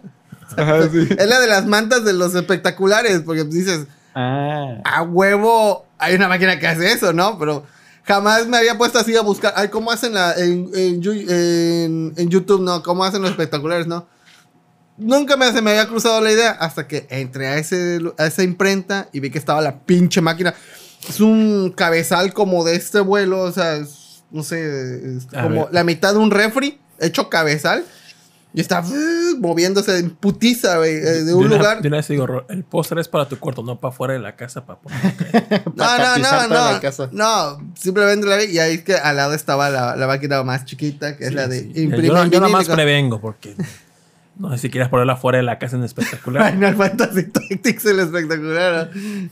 Creo que les gusta mucho ese juego ahí. güey. Ah, pero no fuera un póster de Okami porque me gusta. O de Resident Evil 4. Pero pues ya eso es como que lo más interesante semana. Ah, y vi un programa que está en Netflix que se llama BattleBots. BattleBots, que es este, para la redundancia, batalla de robots. Que varias Ah, es- pensé que era batalla de botas. de botas. Con Tex-Mex, ¿no? Battle Boots. ¿Y este cuál es el gimmick de las peleas? Pues eh, yo siempre pensé que los robots que salían ahí eran más chicos. Porque no, no, en YouTube había visto dos que tres este, eh, peleas, pero nunca había visto cómo cuando lo sacan. Poleas. Sí, poleas. Este, y son. Yo pensé que los robots eran, no sé, 20 centímetros, 30 centímetros máximo. Pero no mames, son, son robots que pueden llegar a alcanzar hasta este metro y medio y lo tienen que cargar como en 3, 4 personas porque sí están pesadimos y la fuerza que tienen, la fuerza de choque que tienen esos robots es mu- mu- muy grande.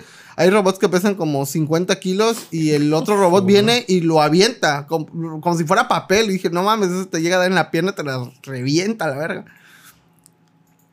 La, la serie pues ya tiene mucho tiempo, incluso esa, esa temporada que subieron, que es la, creo que es la 3, eh, todavía seguía vivo Granny Mahara y fue uno de los jueces que estaba ahí.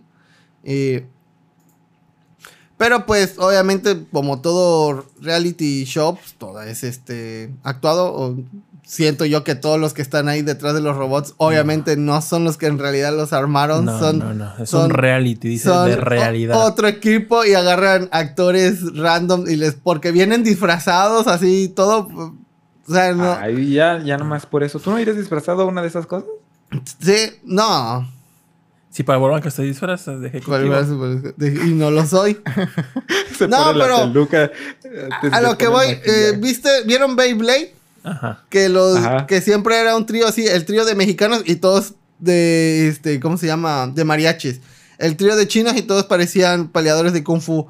Eh, y aquí hay este los los tipos vudús y están vestidos todos como si fueran vudús. o sea, Como en The Warriors. Ándale, algo así como The Warriors. Igual, hay unos que se supone que. Parece que nada más van a hacer la burla del, del episodio porque se, son como unos abogados. Abogados guion mecatrónicos. Dices.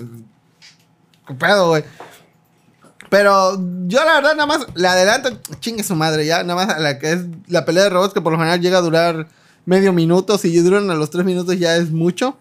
O sea, todo lo ensalzan con las historias personales. ¿Ah? Todo lo ensalzan con las historias personales. Pues no hay tanta historia personal, solo te hablan de que no, pues que nuestro robot le pusimos más defensa a tal lugar y, y X o Y, como dos, tres aspectos técnicos, pero igual valen para pura madre porque la mayoría eh, a la mitad o se prenden en fuego solos o se, de- o se detienen del primer madrazo y ahí quedan.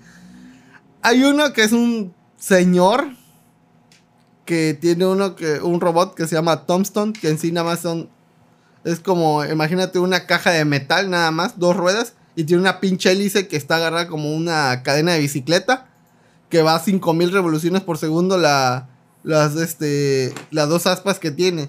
Con eso ha desbaratado a todos los robots. Hay otros que, que se ve que le metieron diseño, que estuvieron en el SolidWorks horas, y este vato nada más soldó un aspa a dos ruedas, y con eso ha re- reventado a todos, y es lo que va a dar risa de ese show.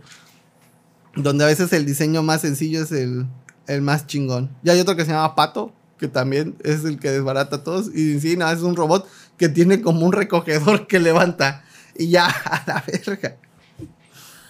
Y bueno, este. Lo estaba, lo estaba poniendo y. Y llegaban los que. estudiantes del tecno y se le quedaban mirando así, oh, mames. O sea, entre. Imagino que entre mecatrónicos y electrónicos dicen, ah, o sea, les ha de doler porque pues al fin y al cabo alguien hizo esa madre como para que se reviente en 2-3 segundos y pues, como que sí, sí duele. Los de mecánica no, de seguro, porque están viendo bajo las faldas de los otros alumnos. Ándale, sí. Estás contra los de mecánica, ¿no? Eso, eso hacen los de Me mecánica. sí, sí, sí, la neta. ¿Cuántos capítulos son? ¿Y qué 20. 20, 20 episodios. Sí. ¿De cuántos minutos? De media hora más o menos. A la verga. ¿Y qué ganan? Dinero en efectivo. Un millón como en la co- Mm, En teoría. Pero se supone que son como. Entre los 20 episodios hay como 30 equipos. Entonces pelean entre sí. O sea, eh, un, un robot tiene que pelear como con otros tres en todo lo que dure la ronda.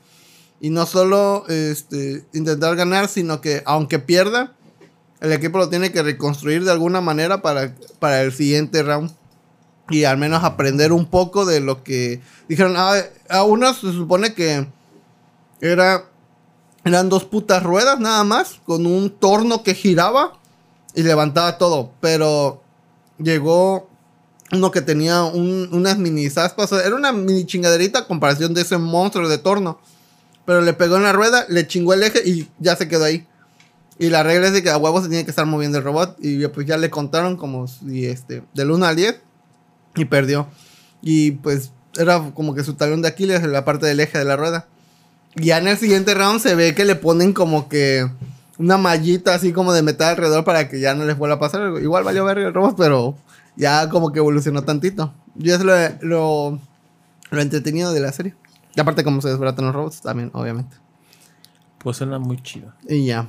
Suena ¿Cuánto muy chido y ya cumplimos con el título del episodio. Ya la miniatura se puede cambiar después, supongo, ¿verdad? Porque ya es bien noche. Falta la película del momento. Venga.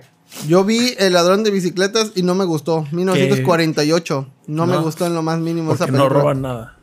Nada más mi tiempo. ¿No? No, No, sí, trata sobre un ladrón de bicicletas, güey. Y si roba ¿Tú eres la de los huesos? Ah, el terror de huesera, el terror de ser madre. Huesero. No des spoilers. Ok, de, esta- esta- ¿de quién, va- quién va a hablar de esto? yo, yo, yo. Ah, ok, va. Esta, bueno, la semana pasada se estrenó Huesera, que es una película de terror mexicano. Desde junio anda haciendo ruido en un festival que se estrenó, creo que fue en junio del 2022, creo que se llama Tribeca el festival. Ya estaba haciendo un chingo de ruido la película, de que ha estado muy chingona y todo el mundo la aplaude y dicen cosas buenas de la película. La película es la primera película de una directora mexicana, bueno, que se llama Michelle Garza Cervera. Este, que eso ya por- de por sí tiene mucho mérito, mérito que sea su primera película y le haya salido bien chida. Y este, esa fue la película que fui a ver esta semana. Eh, Ah, ¿fuiste al cine? sí, eh, eh, eh, me sorprende que haya estado en varias este, salas de cine. Despierta Tito o mándalo a dormir. Perdón, perdón, perdón. perdón. Ajá. Me sorprende que haya estado en varios cines, pero me imagino que es por el ruido que hizo. La pusieron en todos los cines de México. Ajá. En donde quiera que vayas, puedes ver Huesera. Y aparte, esta semana hubo tres días del Festival de Cine, o el Día del Cine, no sé cómo le llaman, que estuvo a 29 pesos el cine, la entrada. Entonces, él pegó muy fuerte en, en la taquilla, vendió bastantes boletos Huesera. Pero bueno, ¿de qué trata Huesera? Pues Huesera trata de una pareja una chica y un chico que quieren tener un hijo, que viven juntos y lo logran. Pero esta chava eh, empieza como que a tener dudas porque todo su estilo de vida va a cambiar con tener hija. Un hijo, perdón. Y este. Y, y aparte de eso, como que un bicho paranormal se le pega a ella. Y a, y a ella, ella ve cosas, pero nadie le cree. Ya saben, el típico tropo de las películas de terror. Pero todo que haya sencillo ahí, pero la- me desespera Tito que está así, la neta. Perdón, perdón, perdón. La, la película no queda ahí, tiene como que una historia aparte de la película de terror. Tienen como que la historia de la chava, que antes no era como la muestran al principio de la película, sino era diferente, era más alternativa. Entonces por eso también empieza, eh, empiezan estas dos historias alternas, como la historia del terror de la, de la película y la historia de la chica. Entonces sí tiene como que esta carnita aparte de la película de terror. Creo que es lo que hace una buena película de terror, que no solo es puro susto, que no, realmente esta no tiene, no tiene mucho susto, pero tiene imágenes impresionantes ¿Cómo se llama? Jumps, ¿Cómo se llama? Jumpscare o cómo? Ajá, los jumpscares. Tiene, tiene unas escenas impresionantes, pero realmente no, no se acabaron todo el presupuesto en las escenas. son más- es más un poquito más drama que terror, pero sí tiene escenas impresionantes. Y para hacer la primera película de la directora, está, la neta está muy bien. Esta chica, aparte, la, la tiene como que un tic nervioso de que se truenan los huesos a cada rato. También, por eso de ahí viene el, el nombre de huesera y tienen como que todo este motif en la película sobre huesos. Sobre huesos. Sale el perro de los Simpsons. Podría ser. Pero eh, yo creo que sí hay, hay bastante este, valor de ver esa película. O sea, sí vale mucho la pena ver la película. Aunque con todo el hype que se hizo, yo creo que algunos van a ir con una idea muy Alta. exagerada de lo que quieren ver en la película. O sea, es una película buena mexicana, pero tampoco podría ser excelente. Entonces vayan con expectativas medidas de la película. Y yo creo que se la van a pasar muy bien. Tú di, está chida y ya. O sea, porque no es así como que ah, amor al cine, ¿no? Pero Es como horror corporal. Si realmente les cagan las películas de cine mexicano, hay una posibilidad de que les caiga esta película, pero yo creo que sí se define bastante bien. O sea, sí está, sí está al nivel del cine internacional. oh, Si la comparas con alguna película gringa o de algún otro país, como a cuál se parece. como hereditario o algo Es, así. anda, es como esas películas de cine Ah. como Hereditary, como Babadook o como no sé qué otra podría ser. Más o menos como de Es ese lo que de hicieron el verano pasado. No, como esos no. Más como estos tipo indie nuevo que han estado haciendo, así. O como It Follows también. La de esta mm, tipa que se queda en una casa y hay algo en el sótano. ¿Cómo se llama? Que salió hace poco. ¿Bárbaro? ¿No era Babadook? Barbarian, ajá, Barbarian. Ah, Barbarian. Barbarian. Ajá, sí. ¿Como esa o más? no, tipo esa, esa, todavía es como que un poquito más esti- un estilo de algo que lo está persiguiendo y sí se muestra bastante. Aquí no muestran tanto, Ah, ok.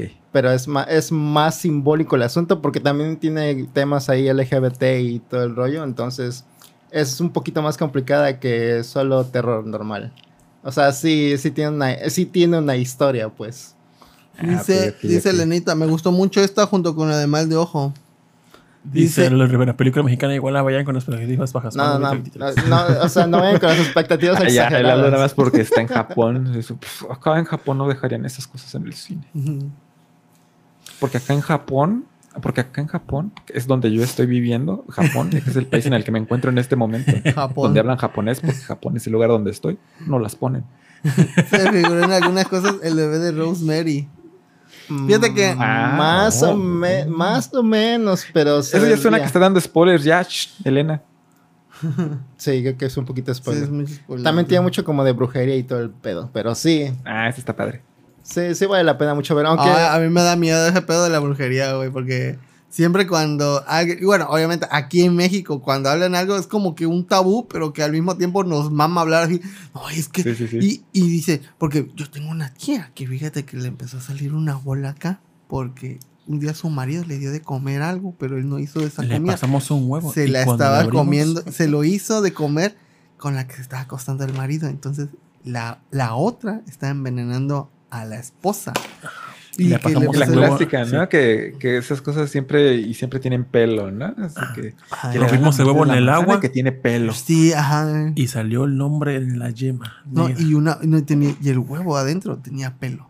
Dices, ¿Cómo, Ajá, cómo sí, sí, pasó sí, eso? clásica. No, y, que, y, Y, que- dice, y dejó, cayó el pelo y escribió el nombre de la señora. Ya que te acercas a ver, tiene huevos más chiquitos y todos se rompían y tenían el nombre de la señora. Y te acercabas, Comas ¿no? yacentes. no, el, el- el clásico también.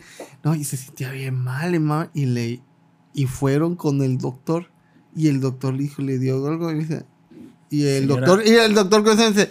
Le, le dieron de comer algo y dice, usted está embrujada. O sea, no mames, ¿cómo un doctor te va a decir eso? Eso no lo puedo siempre, yo. siempre. Eso no Pero- pero- no, es que no tiene nada. Pero no tiene Pero le dieron de comer algo. Ah, O, Sí. o hizo algo. Es que encontré esta muñeca así que tenía mi foto. Dice, Estás embrujada. Eso es lo que me causa conflicto de esta película, que tú estando Yo en- pensaba que de la salud en México. No, no.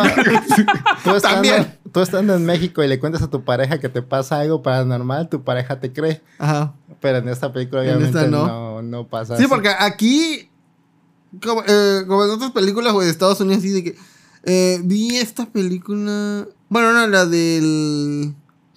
¿Cómo se llama? Eh, el gabinete de curiosidades de hay una película, hay un cortito que trata de una pareja que cuida, que que están viendo unas aves y la, la esposa ve cosas y el ay, no, es que tú estás... Bueno, pues se supone que tuvieron un accidente, ¿no? Entonces, Creo que se lo que ve re- es relacionado con lo del accidente.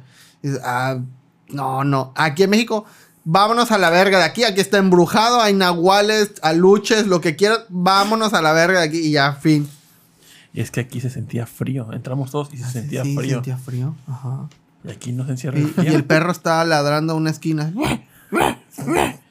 Yo le Los dije, perros, los perros le ladran hasta sus así, pensamientos. se tiran un pedo y el perro empieza a ladrar un chingo que no sabe ni qué pedo. Y no, es que es un fantasma. Y sabes que a veces puede ser que la casa tiene alguna falla estructural y lo que le está ladrando es que escuchan como algo Cruje, como se está tronando por dentro de la viga principal, güey. Y se- Ah, sí. No, Y es se que, escucha que arrastran cadena. no, pero ¿sabes por qué sale ladra Ah, el sí, pilar? sí, no porque bien. se esté cayendo la casa, no, sino porque ahí el abuelito Chencho, ahí cuando venía cansado, se ponía ahí sentado y se tomaba su chelita. Ahí, justo ahí. Entonces por eso le ladra, porque el perro está viendo el fantasma del abuelito Chencho. No es porque se esté chingando el- en la columna, que quítate de ahí porque así nos puede. Quítate de ahí porque así nos puede caer. No, no, no es eso. Es porque ahí estuvo el abuelito Chencho y todo. mm, sí. Pero bueno, México, super, superstición ¿eh? en todo, porque pues serás muy letrado y todo, pero si no le hayas, es, un embrujo, güey. A huevo. Es que ¿Para qué análisis. arriesgarse? ¿Para qué arriesgarse? sí, a huevo. Es que- Igual por cualquier cosa ve con un padrecito, ¿no? Le hicimos análisis y el doctor dijo, no tienen nada. Ujú, no tiene Está nada. bien de salud. Y el tumor. Como el nutriólogo de Tito, que no me acuerdo qué le dijo. No. ¿tú estás bien? Nah. No, que te dijo, ¿para qué te vacunas? Algo así, ¿no? Ah, no, no, ese. el alergólogo, el alergólogo. El alergólogo. El Al alergólogo. el ergolo, sí, sí. Ay, fíjate que. Ya es la tercera vez que me da cobicho. Pero tú estás Con bien. mi prima para que te acomoden los huesos. Dice nota, Bad Boys está en Netflix, recomiendo. Ah. La de Will Smith ya es viejísima, ¿no? Tenía mi calzón y cepillo amarrado con lazo y Y roja hoja- santa. Y hoja santa. Hoja santa sí suena muy de eso. Sí. Le, Pero pa- bueno. le pasamos, le pasamos ruda. Ruda. ¿Saben qué Bueno, pasó pues- en la proyección de Westside? Creo que eso ha estado pasando en todas las proyecciones. Que a lo mejor es brujería. Como que se corta la. mí- en mi función se cortó la el sonido. Y luego se puso como en blanco y negro. Y ya Eh, luego regresó. oír ruidos de huesos. Sí, también. No, te imaginas que todo eso fue editado. Para que la gente. Así hizo como 5 o 6 copias. En donde a la mitad se pone así y de repente como que se La apaga. bajaron de Ares. Así como que de repente se apaga y se vuelve a poner. Pero en realidad todo es parte de la película. Y lo Ajá, pone así sí, sí. para que la gente hable. No, ay, pero yo fui a ver la de la huesera. Y por un momento se vio al revés la cámara y volvió así. Sí, sí. Pero, pero fíjate, hasta prendieron la luz y todo. Yo, yo en mi mente pensé, ah, ya hubo balacera o alguien disparó o algo Oh, así. boy. Pero no, todo bien, todo bien. Se tronó un- una tubería del, de Pemex. Hay terremoto o algo así, ya saben. Pero Sí, ya van a salir. No, y en esta esquinita, si te fijas, vas a ver un huesito bailando. me, me dan Bueno, ganas del de 1 al ver- 10, ¿qué calificación le das, Tito? Digo, Yes. bro. Yo le doy 10 para que me cuenta. Bueno. Yo le doy un 8, pero tengo ganas de verlo de nuevo. 8 ¿Eh? mexicano, 8 universal. 8 universal, la neta. Bah, está buena entonces. Tengo, ganas de ver esa que dice eh, Elenita de Mal de Ojo, que también la recomiendan mucho, punto pegada Mm. con esta. Así Así que. Lenita le sabe a eso de, Sí, de sí, los sí. miedos.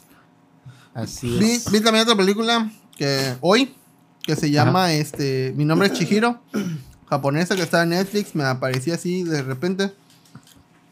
Obviamente no. Bueno, también alguien de, no sé, Nueva Zelanda se puede llamar Chihiro. digo. Simón. Sí, claro. Simón. Eh. Eh, claro. Sí, Eh. casualmente te dio recomendación de monas chinas tu cuenta de Netflix. Sí, casualmente, ¿no? Pero pues esta... ¿De qué trata? Ah, pero no es mona china, es persona. No, es este. En live action. Eh, trata de una ex trabajadora sexual que trabaja en una tiendita así como de evento. Y pues los trabajadores ya saben a lo que se dedicaba. O sea, todo el mundo ya sabe a lo que se dedicaba. Y pues, pero de alguna manera ella tiene como que. Esta como como que sensación de que está muy sola. O sea, eh, la ves y dices algo oculta esta morra. Y mm, todos los que, todos sus amigos o algo, de alguna manera, ella impactó en su vida. Pero para, para bien. El caso es que en toda la película nada más se va encontrando sus amigos y se va y le dice, ay, ¿te acuerdas que hicimos esto y esto y esto? Y ya, esa es toda la pinche película. Mm, Me, antes de verla, porque no, pues no, cine japonés en Netflix hay bastante y la, la verdad no todas están muy chidas.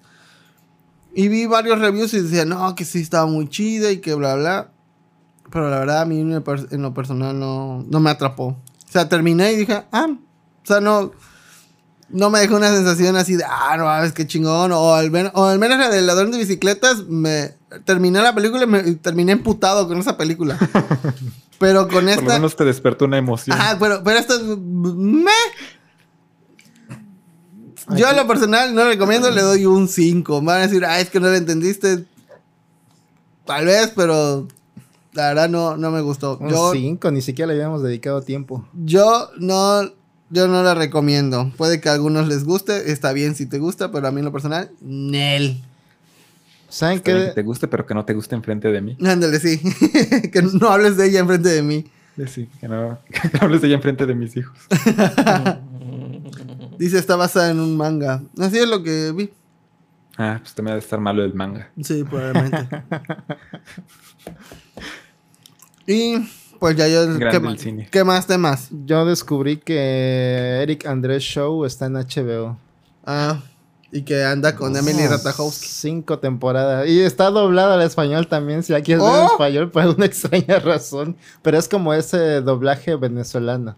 Así que suena Ah. raro, pero creo que es una nueva experiencia, pues si ya la vieron. Ah, la verdad, en español latino, güey, qué pedo.